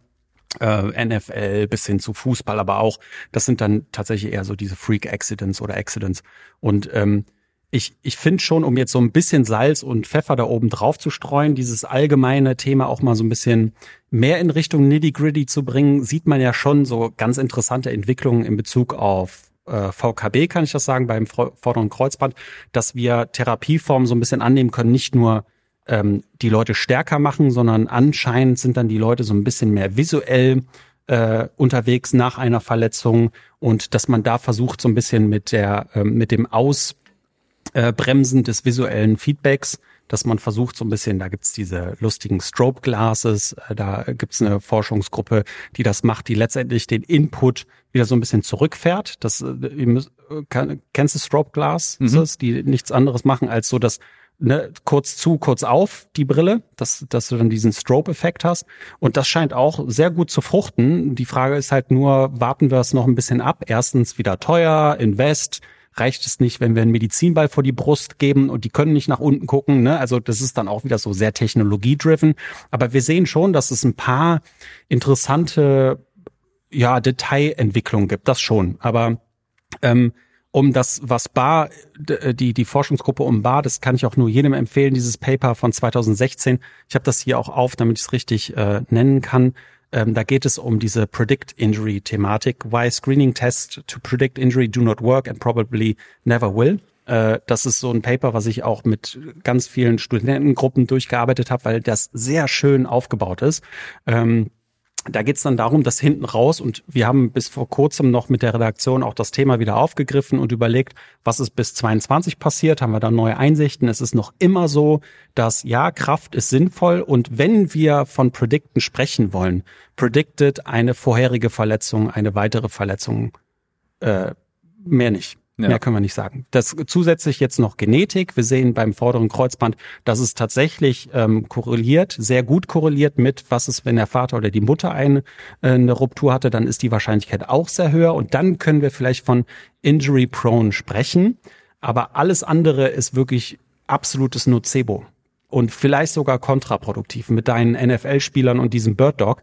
Du, das ist das Problem ist ja, wenn du spezialisiert bist und denkst, du musst dann etwas ganz anderes trainieren, damit du auf einmal weniger Verletzungen hast, verlierst du auch deine Performance in deiner Spezialisierung. Hm. Sehr häufig. Ich hatte vor kurzem noch ein Gespräch mit jemandem, der nur golft und Triathlet ist. Und der wollte halt höher springen, weil der mit seinen Jungs ab und zu mal Basketball spielt. Habe ich ihm gesagt, okay, du kommst jetzt aus dem Sport, wo jetzt springen, da bist du auf der ganz anderen Seite des Spektrums. Super krasser Ausdauertyp, voll die fetten Oberschenkel und so und dann halt noch Golfen dazu. Ich gesagt, okay, du könntest das trainieren, vielleicht kriegst du da ein, zwei Prozent raus, ist ganz schön schwer, höher springen zu wollen, aber du wirst tendenziell dann auch von deiner Spezialisierung wegkommen. Mhm. Äh, das muss einem auch klar sein und das nervt mich dann auch an diesen ganzen, äh, ich sag jetzt mal Jüngern, die voll drauf auf diese Assessments gehen und sagen, auch das, was du gesagt hattest, diese, dieses vice versa, dass wir sagen, wir können auch andersrum denken. Ne? Das ist eben nicht so. Wenn wir diese Komplexität von Sportverletzungen uns angucken, stehen wir letztendlich nur am Tor von Rom und tausend Straßen führten dazu und wir können die Leute nur an diesem Tor checken. Wir können aber nicht sagen, welche Straße die gekommen sind. Und das ist eben diese, dieser Trugschluss, den wir oft haben und sehen. Ja. Und wenn du halt dich auf dieses Assessment so krass fixierst, dann fängst du meistens auch an dein Training so zu verändern, dass du halt diese wichtigen, harten Belastungen eigentlich rausnimmst, die dich ja auf ja. deine Wettkampfbelastung und so weiter vorbereiten, dann halt eben da so ein lockeres Training machst. Also ganz oft ist es ja dann so, dann machst du diesen, in Anführungszeichen, Mobility-Kram und was weiß ich ja. was, aber das, das bereitet dich halt eben nicht auf das vor, was dann später in das der stimmt. Sportart auch kommt. Und äh, gerade wenn ja. du halt dann eben ja, eben mal harte Landungen und sowas haben musst, ja, und es halt sonst nie trainierst, dann sind die halt echt krasser als äh, wenn, dann kannst du die halt vielleicht nicht mehr aushalten.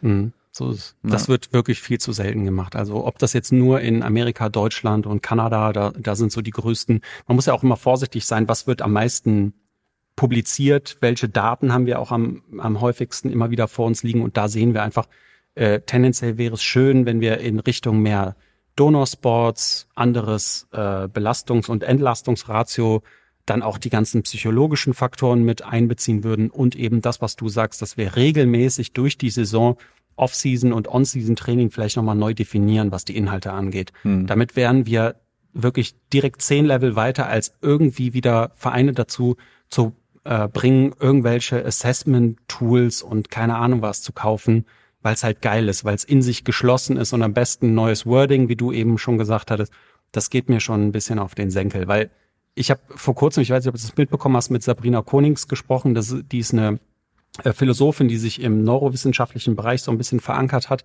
mit einem sehr spannenden äh, Forscher aus Kanada, der Peter Steelwell. Und sie hat, sie hat so ein bisschen verbal die Hände über den Kopf geschlagen, weil sie gemerkt hat, dass ähm, wir also Begrifflichkeitsunklarheiten in unserem Feld haben. Das ist ja unglaublich. Und dann werden noch immer weiter solche komischen Wörter pro produziert. Das, das macht einen irre irgendwann. Wir sollten uns wirklich klar machen, allein schon so Diskussionen mit passive Range und aktive Range of Motion und was ist Bewegungsausnahme. Das, das geht mir dann irgendwann wirklich auf den Senkel, weil wir uns über ganz andere Themen unterhalten müssten. Bestes Beispiel, weißt, Mobility. Alle reden ja. von Mobility, jeder meint was anderes damit. Noch immer? Ja, ja. super schlimm. Ich habe ja, ich hab ja extra einen Post dazu gemacht, ähm, mhm. weil eigentlich, jo, wenn stimmt. immer alle von Mobility sprechen, die sprechen eigentlich nur von Beweglichkeit. Und Beweglichkeit ist schon ganz, ganz lange klar definiert und diese vier unterschiedlichen Arten der Beweglichkeit, die reichen auch, um alles davon zu erklären, was die Leute mhm. damit meinen. Das heißt, wenn wir einfach diese klaren Begriffe benutzen würden, wäre es in der Kommunikation deutlich einfacher, erstmal zu verstehen, was redet, was meint der andere und auch ähm, dem anderen auch klar zu machen, was meine ich damit. Ja. ja. Das ist wirklich ein Riesenproblem äh, in unserer Profession. Nicht nur die Identitätskrise und diese Nicht-Abgrenzung zur Physiotherapie und so weiter, sondern auch Begrifflichkeiten. Ich meine, du kriegst immer einen auf den Deckel, wenn du anfängst mit, äh, ja, wir müssten mal so über Semantik sprechen und so, dann regen sich die Leute recht schnell auf, weil die wollen ja einfach nur, was soll ich machen? So, gib mir eine geile Übung, gib mir das und das. Aber ich glaube, unsere Aufgabe ist es, wenn, wenn man sich so ein bisschen im Wissenschaftskommunikationsbereich aufhalten möchte, und das tun wir beide ja und viele machen das auch und es gibt sehr viele proaktive Ansätze, dass wir uns da wirklich mal zusammensetzen sollten und nicht irgendwelche leider und häufig amerikanisierten Oversells, die, die können das ja sehr gut, muss man einfach sagen. Die können super gut oversellen, ähm, dass wir uns da immer nach orientieren. Das äh, macht einen müde. ja. Ja, es ist halt, also mit dem Begriff Plyometrics genau das Gleiche. Mhm, ähm, stimmt. Hier McKinnis Watson heißt der. Ähm, der macht gerade ein PhD vom Prinzip her in Plyometrics, weil er sich halt darauf spezialisiert hat. Und mhm. der hat letztens erst gesagt, ähm, dass der für, für ein Projekt haben die, keine Ahnung, 1200 Paper oder sowas rausgesucht.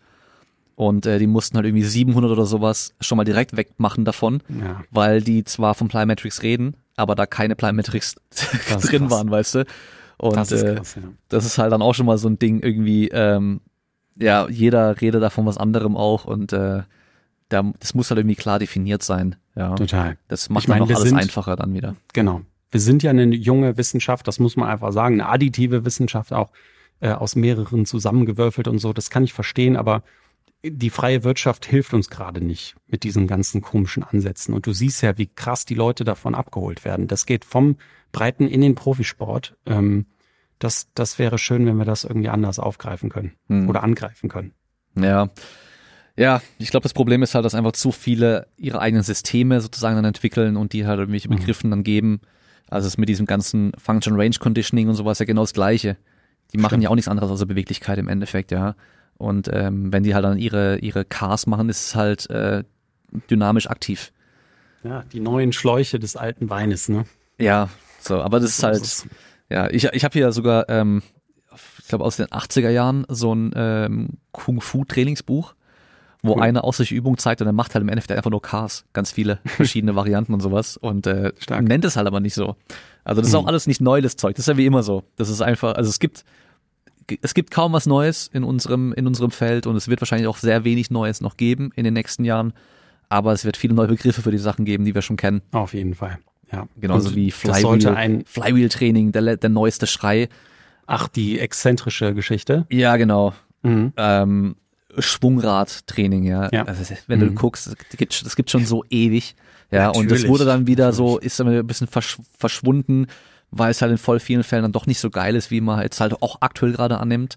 Und, ja, und ähm, auch logistisch vielleicht zu schwer. Und Leute haben da auch irgendwann keinen Bock mehr drauf. Das ist klar. Also ich finde, Ich habe so ein Äh, Ding ja ich sag- sogar auch, weißt du, aber ich habe mir, jetzt- so, ich hab cool. mir nicht die Original K-Box geholt, ich habe es mir einfach aus China bestellt für für ein Zehntel vom Preis damals. Mittlerweile mit Okay. den gestiegenen Preisen alles ein bisschen teurer, aber trotzdem deutlich günstiger. Mhm. Ähm, aber zum Beispiel auch hier wieder ein Problem. Das wird immer als exzentrisches Training verkauft, aber ist Mhm. es erstmal nicht. Es ist einfach nur ein Sprungrad oder Flywheel Training. Du musst trotzdem noch speziell trainieren, damit es auch exzentrisch super maximal ist. ah ja, Weißt klar. du, weil wenn Mhm. du, wenn du einfach nur ganz normal hoch und runter gehst damit, dann ist es erstmal nicht exzentrisch eine- überladend. Du hast nur eine andere Belastungskurve sozusagen. Genau, ne? genau. Also, ja, Das heißt, du musst es schon auch wieder speziell machen. Genauso kannst du mit Langhandel auch ex exzentrisch super, supramaximal trainieren. Klar. Ja, also von daher ähm, auch da wieder, das ist viel, viel wieder ein Problem der Kommunikation irgendwie und ähm, das wird dann einfach so als Ding verkauft und fertig und äh, Mhm. die Leute gucken da nicht weiter mit rein. Ja. Aber Wenn wir jetzt die Loop Richtung äh, Verletzung wieder gehen, dann muss man einfach sagen, es wird auch die nächsten 10, 15 Jahre immer welche Injury Prevention, Prediction Tools geben, die sich dann irgendwie irgendwelche lustigen Matten ausdenken. Das ist ja auch im Moment total in mit irgendwelchen Geodreiecks auf dem Boden arbeiten. habe ich auch schon Und so. gesehen, ja. Das ist halt, wenn, wenn die Grundkonzepte klar sind, dann sollte man eigentlich für so etwas jetzt immunisiert sein, dass man einfach denkt, hey, wir wissen doch Zahlen wie 50 Prozent Verbesserung bei Ver Verletzungen im Knie. Das reicht mir doch, den ganzen, die Energie lieber in ein ordentliches Warm-up zu stecken und in, ähm, weiß ich nicht, äh, anstatt Tausende von Euro für irgendwelche Fortbildungen ausgeben, damit du hinten raus eine Matte und eine Zertifikation kriegst. ja. Ich, will, ich will jetzt nicht Dauer bashen in Bezug auf ähm, Tools an sich. Ich finde den Ansatz ja wichtig und Bar, zum Beispiel das Paper, was ich eben genannt habe, der geht ja auch darauf ein, dass es auch sinnvoll sein kann. Aber was, was natürlich der fiese Rattenschwanz an der Geschichte ist, dass es Zeit nimmt und Geld. Und es halt überteuert einfach immer in irgendwelchen Vereinen dann äh, ja verkauft wird bis hin zum einzelnen Personal Trainer. So. Ja, ähm, ich habe da letztens erst mit den Jungs vom No Bull Podcast ähm, Mhm. auch über ähm, so Spezifik und Transfer und sowas gesprochen und ein Paper, was die noch mit drin hatten, war dann auch bei nach einem Kreuzbandriss als Mhm. ein wichtiger Faktor, der bisher noch nicht so mit drin war. Es war ja bisher immer so dieser Dreierhop, den du auch machen sollst Mhm. nach so Knieverletzungen, dass einfach der vertikale Sprung einbeinig ultra viel aussagt. Ja. Und Ja. es ist ja im Endeffekt ja auch klar, da geht es um eine hohe Kraftentwicklungsrate mit einem relativ hohen Widerstand, wenn du einbeinig das machst. Und dann äh, einfach dein Power-Output auch. Und da kannst du halt relativ gut daran sehen, bin ich ready für den Sport oder noch nicht vielleicht, ja. Und Genau. Ja. das ist technisch viel einfacher als so ein Dreierhop, weil das wieder viel Übungssache. Und Genau. ähm, dann auch wenn dann Leute irgendwie fragen so, hey, was hältst du vom Y-Balance-Test? Mhm. Ja, wenn ich, also das Ding ist halt, du kannst ja solche Tests auch gerne machen. Vor allem so ein Gerät dafür kannst du dir super billig auch selber bauen. Oder kannst du Mhm. auch ohne Gerät machen, einfach nur nachmessen und so, wenn jemand hast, der da mitmessen kann oder so. Aber wenn du jetzt einfach nur eine Person nimmst und die testest damit, sagt das erstmal gar nichts aus. Wenn du das Mhm. aber vielleicht einmal im Jahr machst und dann hast du eine Verletzung, dann weißt du wenigstens, wo du vorher mal warst bei diesem Ding. Ob es dann so viel aussagt, ist immer noch Genau. fraglich, aber das, sonst sagt es dir halt erstmal gar nichts aus, weil Genau. ich kann halt, Marker. ich kann Marker einen Y-Balance-Test machen und vielleicht bin ich da Mhm. echt gut drin oder ich bin echt schlecht drin. Mhm. Auch da, dass ich halt Schuhgröße 48 habe, wird mir wahrscheinlich ein bisschen helfen, weil ich ein bisschen weiter schieben kann. Einfach, Bodenständig bist du. ja, das auch, genau. Ja. Also ich habe eine größere, größere Auflagefläche. Nee, aber ja, äh, das sind die Themen, ja genau. Also als Marker verkaufe ich das auch immer gerne. Du musst dann jetzt aber auch nicht den Functional Movement Screen Level 1 und 2 machen. Du kannst die Leute in Overhead Squat machen lassen. Du kannst denen auch irgendeine traditionelle Übung machen lassen und merken, dass der heute schlecht drauf ist. Das Ja. kannst du damit auch machen. Du kannst eine, keine Ahnung, eine Standwaage machen und merken so, boah, hm, hatte ihn so ein bisschen indirekt gefragt, wie er drauf ist und jetzt merke ich es auch. Natürlich kann man das nutzen zum Abfragen, aber alles darüber hinaus ist einfach nur Astrologie. Ja. Und vielleicht jetzt, um noch äh, so ein bisschen zu empfehlen, was man denn machen kann, um vielleicht langfristig Verletzungen zu reduzieren, wenn wir das wirklich auch können oder einfach das Risiko zu senken, dann wäre es wahrscheinlich, die Leute auf die Belastung, die halt kommen, gut vorbereiten langfristig und dann einfach eine sinnvolle Belastungssteuerung. Dass wir halt diese ganzen Überlastungserscheinungen, Verschleißerscheinungen vielleicht so gut wie es gehen reduzieren oder minimieren. Ähm, also eben nicht von heute auf morgen irgendwie den Umfang um 50 Prozent steigern, wenn die eh schon viel trainieren. Mhm. Ähm, nicht von heute auf morgen eine Belastung mit reinnehmen, die wir vielleicht noch gar nicht drin hatten. Ja, also irgendwie nicht nur über den Winter äh, ganz normales Muskelaufbautraining machen. Und wenn die Vorbereitung anfängt, fangen wir direkt mit Sprints an. Mhm. Das ist ja so ein Ding, ja. Also Genau. bestes Ja. Beispiel dafür war jetzt einfach auch Corona, weil du es ja angesprochen hast mit der ganzen Pause. Mhm, Ähm, genau. Nicht im Profisport, sondern im Amateursport. Ich habe es von ganz vielen mitbekommen, dass bei denen im Fußballverein in der Mannschaft einfach mal drei Leute sich halt irgendwie Kreuzband oder Meniskus gerissen haben, Mhm. nachdem es wieder mit Fußball endlich losgehen konnte. Weil Mhm. im Profisport, die haben höchstwahrscheinlich weiter trainiert. Auch wenn die nur zu Hause trainiert haben, die haben trotzdem trainiert. Ganz viele, die halt in der Kreisliga irgendwie kicken oder so, die haben halt einfach gar nichts gemacht. Die waren vielleicht am Ja, Anfang mal klar. fürs Gewissen noch ein bisschen joggen oder sowas, aber das war's dann irgendwann auch. Die haben dann einfach mal ein paar Monate gar nicht trainiert. Und dann ging die Vorbereitung aber direkt los und dann müssen wir erst recht viel machen, weil wir müssen die jetzt fit kriegen. Die sind jetzt alle unfit, wir müssen richtig Gas geben. Und das ist, glaube ich, auch ein ganz großes Problem im, in dieser deutschen Fußball- und Handballtradition, dass die mit der Vorbereitung anfangen, nachdem die eine Pause hatten und dann so hart trainieren wie sonst nie. Mhm. Und dann halt echt richtig Gas geben. Dann tun bei den Handballern tun dann die Schultern weh oder was weiß ich was, der Fußballer, dann haben die ihre Knieverletzungen und sonst irgendwas. Mhm. Obwohl Vorbereitung heißt ja theoretisch, sie sollten es vorbereiten, was dann kommt. Ja. Genau. Vielleicht müsste man dann vor dieser klassischen Vorbereitung, wie es aktuell immer gemacht wird, eine wirkliche Vorbereitung machen, mit ein paar Wochen Training langsam steigern. Ja, Und halt nicht das eben, wäre wenn wir halt wissen, dass die Leute in den niedrigen Ligen halt sonst nichts machen für sich, dass wir halt dann nicht von 0 auf 100 wieder Vollgas geben und dann eben Genau. viermal die Woche Vollgas trainieren und die sich halt dann verletzen. ja, das Oder ist, wahrscheinlich eher verletzen. ähm, sehr wahrscheinlich eher verletzen. Genau, das das müssen wir ja so sagen.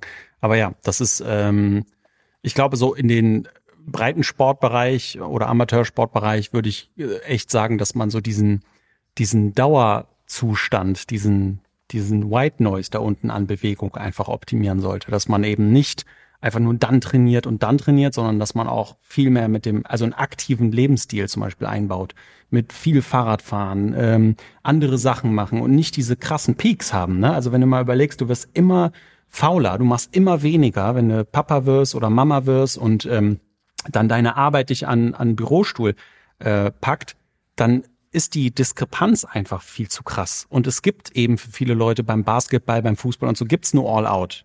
Ne, dann kommt ja noch dieses ganze soziale Ding dazu. Ach, guck mal, das war doch immer der beste Spieler und so. Und dann machst du halt mal eine Position, die du nicht mehr kannst. Und wir sprechen ja jetzt auch nur von dieser Overuse.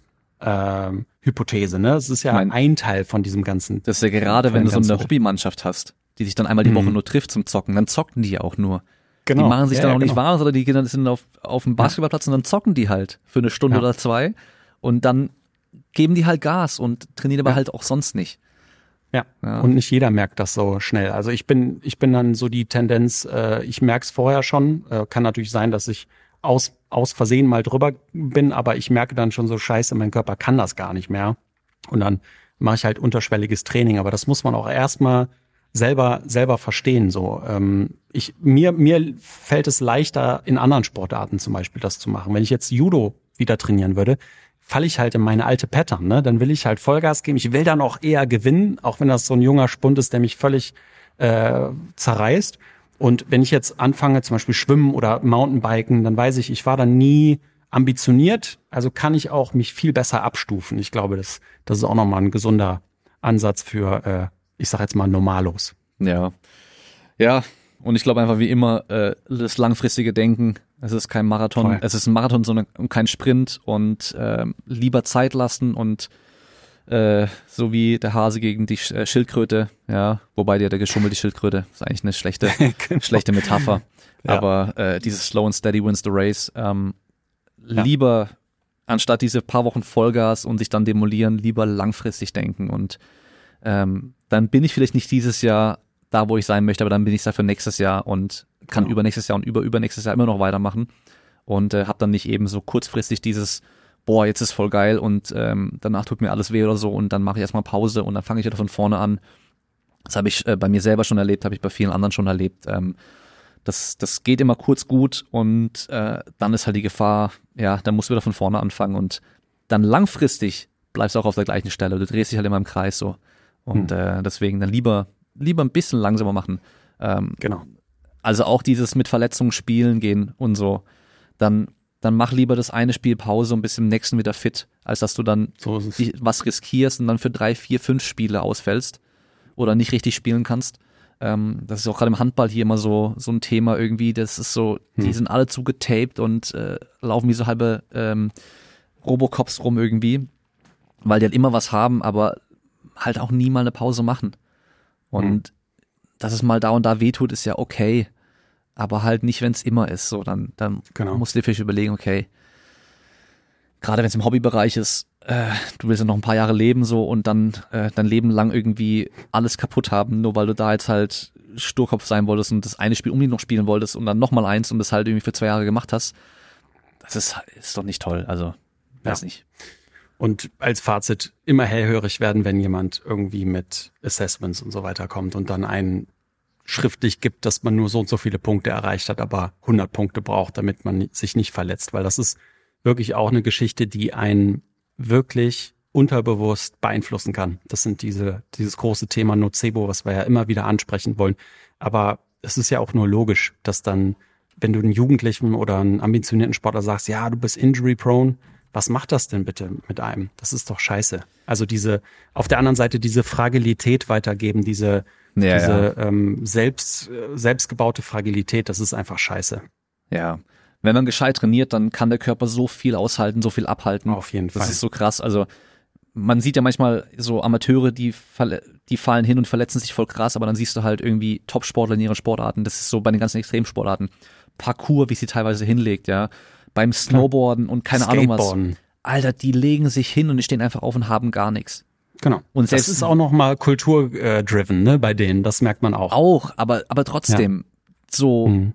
die teilweise, und manchmal haben die da noch was, aber die kommen auch wieder zurück, weil der Körper ja. ist halt echt krass robust und er kann echt viel aushalten. Ich glaube, das ist auch nochmal eine Sache, die ich eigentlich auf meinem imaginären Zettel für heute hatte, was vorderes Kreuzband angeht. Da gibt es ja diesen RSI-Fragebogen. Mhm der viel besser predikten kann als irgendein Assessment, auch den drei Hop-Test und keine Ahnung was, fertiger, dass jemand wieder zurück zum Sport kommt. Und da wird nichts anderes abgefragt als wie fühlst du dich mit dem Knie, äh, wie ambitioniert bist du, also ganz einfach, elf Fragen sind das, super easy peasy. Und der predicted viel eher, also die Einstellung zu dem, das meinte ich auch mit diesem kulturellen, ja, gehört halt dazu, scheiße ist passiert, weiter geht's, das kann man jetzt nicht unbedingt jemandem beibringen. Es gibt ja so Copa und Non-Copa und ganz tiefe Verwurzelungen und Verschachtelungen in der psychologischen Ebene. Aber das ist auch mal spannend, ne? dass man mal drüber nachdenkt, ja cool, Bewegungsassessments ja, aber dann kommt da so ein kleiner Fragebogen und ist viel, viel besser, was das angeht. ist unglaublich. Ich, ich schaue mir letzter Zeit viele Parkour-Videos an und da gibt's ja auch ein Hm. paar richtig krasse Leute, so auch zum Beispiel Dom Tomato ist da so richtig übel. Der hat Mhm. diese ähm, äh, Lyon, ich weiß nicht, wie, wie es noch heißt, da gibt's ähm, ganz bekannte Treppe in Lyon in, in Frankreich, wo ähm, vor einigen Jahren ein Skateboarder zum ersten Mal runtergesprungen ist. Und ähm, dann ist, glaube ich, Okay. auch einer mit dem Fahrrad runter. Das sind keine Ahnung, wie viele Treppenstufen. Also das sind, es ist einige Meter weit und einige Meter tief. Und der Dom Tomato hat einfach halt einen Frontflip runtergemacht. Und hat sich dabei halt irgendwie die Ferse halt, glaube ich, gebrochen oder sowas. Aber er hat es erst so danach irgendwann gemerkt. Der ist halt aufgestanden und weggehumpelt und weggerannt so. Krass. Ja. Ähm, und der macht halt immer so krasse Frontflips, also Vorwärtssaltos irgendwo runter und richtig heftige Drops, also richtig weit runter teilweise. Und das macht er halt einfach tagtäglich so. Der ist auch echt gut gebaut und so, der ist ein richtig stabiler Typ, ja. Und dann bin ich über so einen Kanal gestoßen von einem Physiotherapeuten und Parkourlern oder Freerunner oder Parkourathlet, je nachdem, man es nennen mag. Und der analysiert Videos. Und was der dann macht, ist, dann schaut er sich dann an, wie dieses Body Alignment, also weißt du, okay, der hat jetzt hier eine Beugung in der Wirbelsäule, dann geht hier Kraft verloren und hier hat er ein Risiko, sich zu verletzen und bla bla bla. Wo ich mir so denke, das ist genau das Gegenteil von dem, was eigentlich da passieren sollte. Genau. Weil der Körper, also generell dieses Bild von Symmetrie, das ist vielleicht auch nochmal ein ganz wichtiger Faktor, Symmetrie im Körper und Verletzungen und so weiter. Mhm. Wir sind nicht symmetrisch, das gibt's nicht. Nope. Es gibt keine Symmetrie im menschlichen Körper und ist auch okay. Ähm, deswegen bist du nicht irgendwie anfälliger für Verletzungen. Ähm, Bitte nicht. und, und der zeigt halt so viele Sachen auf. Und wenn es nach dem gehen würde, müssten eigentlich alle sich andauernd verletzen bei irgendwelchen Landungen und äh, was weiß ich was. Und es passiert aber nicht. Ja, und im Nachhinein kannst du es natürlich immer so verkaufen. Ja. ne? Wenn du dir dann nur die Videos mit den Verletzungen anguckst, dann wirst du immer eine Asymmetrie. Ja. Äh, also das, das ist ja der Fehler, den wir haben, diesen Vorfilter, ne? Ja. Dass man sieht, so, oh, das haben wir im Fort- und Kreuzband ja auch, dass man sagt, ah, guck mal, der, der ist genau in dieser Position und der hat diese Art von Belastung und hatte die Schuhe an und bla bla bla, ne? Und dann Und haben wir halt diese Kausalitätsproblematik. wann verletzen die sich am häufigsten? Einmal, wenn sie sich übersch- überschätzen und was machen, was sie vielleicht einfach nicht drauf haben und dann halt eben den Sprung nicht ganz schaffen. Oder wenn halt irgendwas anderes passiert, was sie nicht direkt beeinflussen können. Also die Platte, auf der sie landen, ist auf einmal lose und dann fliegen sie halt Stockwerk runter deswegen, weil Das das, ist ja Ding halt wegrutscht. Indirekter Kontakt. Ähm, ja. Oder Mhm. weil halt ähm, die Oberfläche voll rutschig ist. Obwohl die, die Klar. preppen das ja auch immer und die, die bereiten es ja vor und die checken das auch und sowas. Aber trotzdem, dann rutscht er Mhm. halt doch weg. Ähm, Und dann passiert halt was. Oder eben, wenn halt Leute einfach zu viel zu oft machen. Das ist dann Genau. wieder dieses klassische Überlast Überlastungsding. Aber nicht von einem Sprung passiert, dass sie sich irgendwie äh, Kreuzband reißen oder sonst irgendwas, sondern halt, das sind dann eher Unfälle. Ähm, da fällt mir jetzt auch gerade wieder ein, so Bandscheibenvorfälle und so ein Zeug. Mhm. Ähm, ist ja auch immer so ein klassisches Ding, ah, hier, Wirbelsäule wird rund oder keine Ahnung was und so. Äh, oder dann sagen Leute, ich habe das gemacht und dabei ist mir dann, ist es mir reingefahren, ist Bandscheibe, Bandscheibenvorfall geholt. Und ich weiß Ja. noch, bei meinem Zivi, da war ich in der Neurochirurgie, wo Bandscheibenvorfälle operiert werden. Ja, Mhm. ähm, hat ein Pfleger ein Bett angeschoben und dabei sich einen Bandscheibenvorfall geholt. Okay. Ja. Und der hat es halt in so einer vorgebeugten Haltung gemacht und äh, klar würde man jetzt im ersten Moment mal denken, okay, der hat das Ding halt falsch geschoben, da sind irgendwelche Kräfte Mhm. aufgekommen in der Wirbelsäule und dabei ist es passiert. Das Ding ist aber natürlich, das wissen wir mittlerweile ja auch, das war dann der eine Tropfen, der es fast zum Überlauf, Überlaufen gebracht hat. Ähm, das ist ja auch oft dann bei irgendwelchen ähm, Knochenbrüchen oder sowas, die dann vielleicht bei Sprüngen passieren oder eben vielleicht bei dem Low Kick. Äh, McGregor gibt äh, Dustin Poirier einen Low Kick und bricht sich dabei das Schienbein. Ermüdungsbruch. Genau, das ist dann Was auch immer. oder ein Achillessehnenriss. Da Mhm. wissen wir ja auch, die reißt ja nicht von einem Sprung, sondern wir wissen halt, da ist auf jeden Fall, wenn wir das nachschauen würden, vorher schon eine Degradation von diesem äh, Sehngewebe da. Und dieser eine letzte Sprung, der führt dann dazu, dass die Kraft groß genug war, damit es reißt. Aber eine Degeneration ist schon länger da und die würde man sehen, Genau. wenn man es testen würde. Machen wir aber natürlich nicht. Ja, das ist, das ist echt spannend. Bei der Achillessehne kriegt man ja auch mit, dass die, die keine Schmerzen vorher hatten, da Genau. die Sehne eher reißt. Und wenn du vorher Genau, Schmerzen wenn du hattest, Schmerzen hast, passt passiert in der natürlich Regel an. nichts, ja. Genau. Ähm, das ist ja, genau, das ist das Wichtige, aber dass es halt nicht eben diese eine Sache ist, sondern es ist halt eine Überlastungserscheinung durch wahrscheinlich schlechte Trainingsplanung, schlechte Belastungssteuerung, zu viel machen oder zu wenig Erholung, vielleicht zu viel, zu hohe Belastung, Pausenzeiten sind nicht eingehalten, was weiß ich was.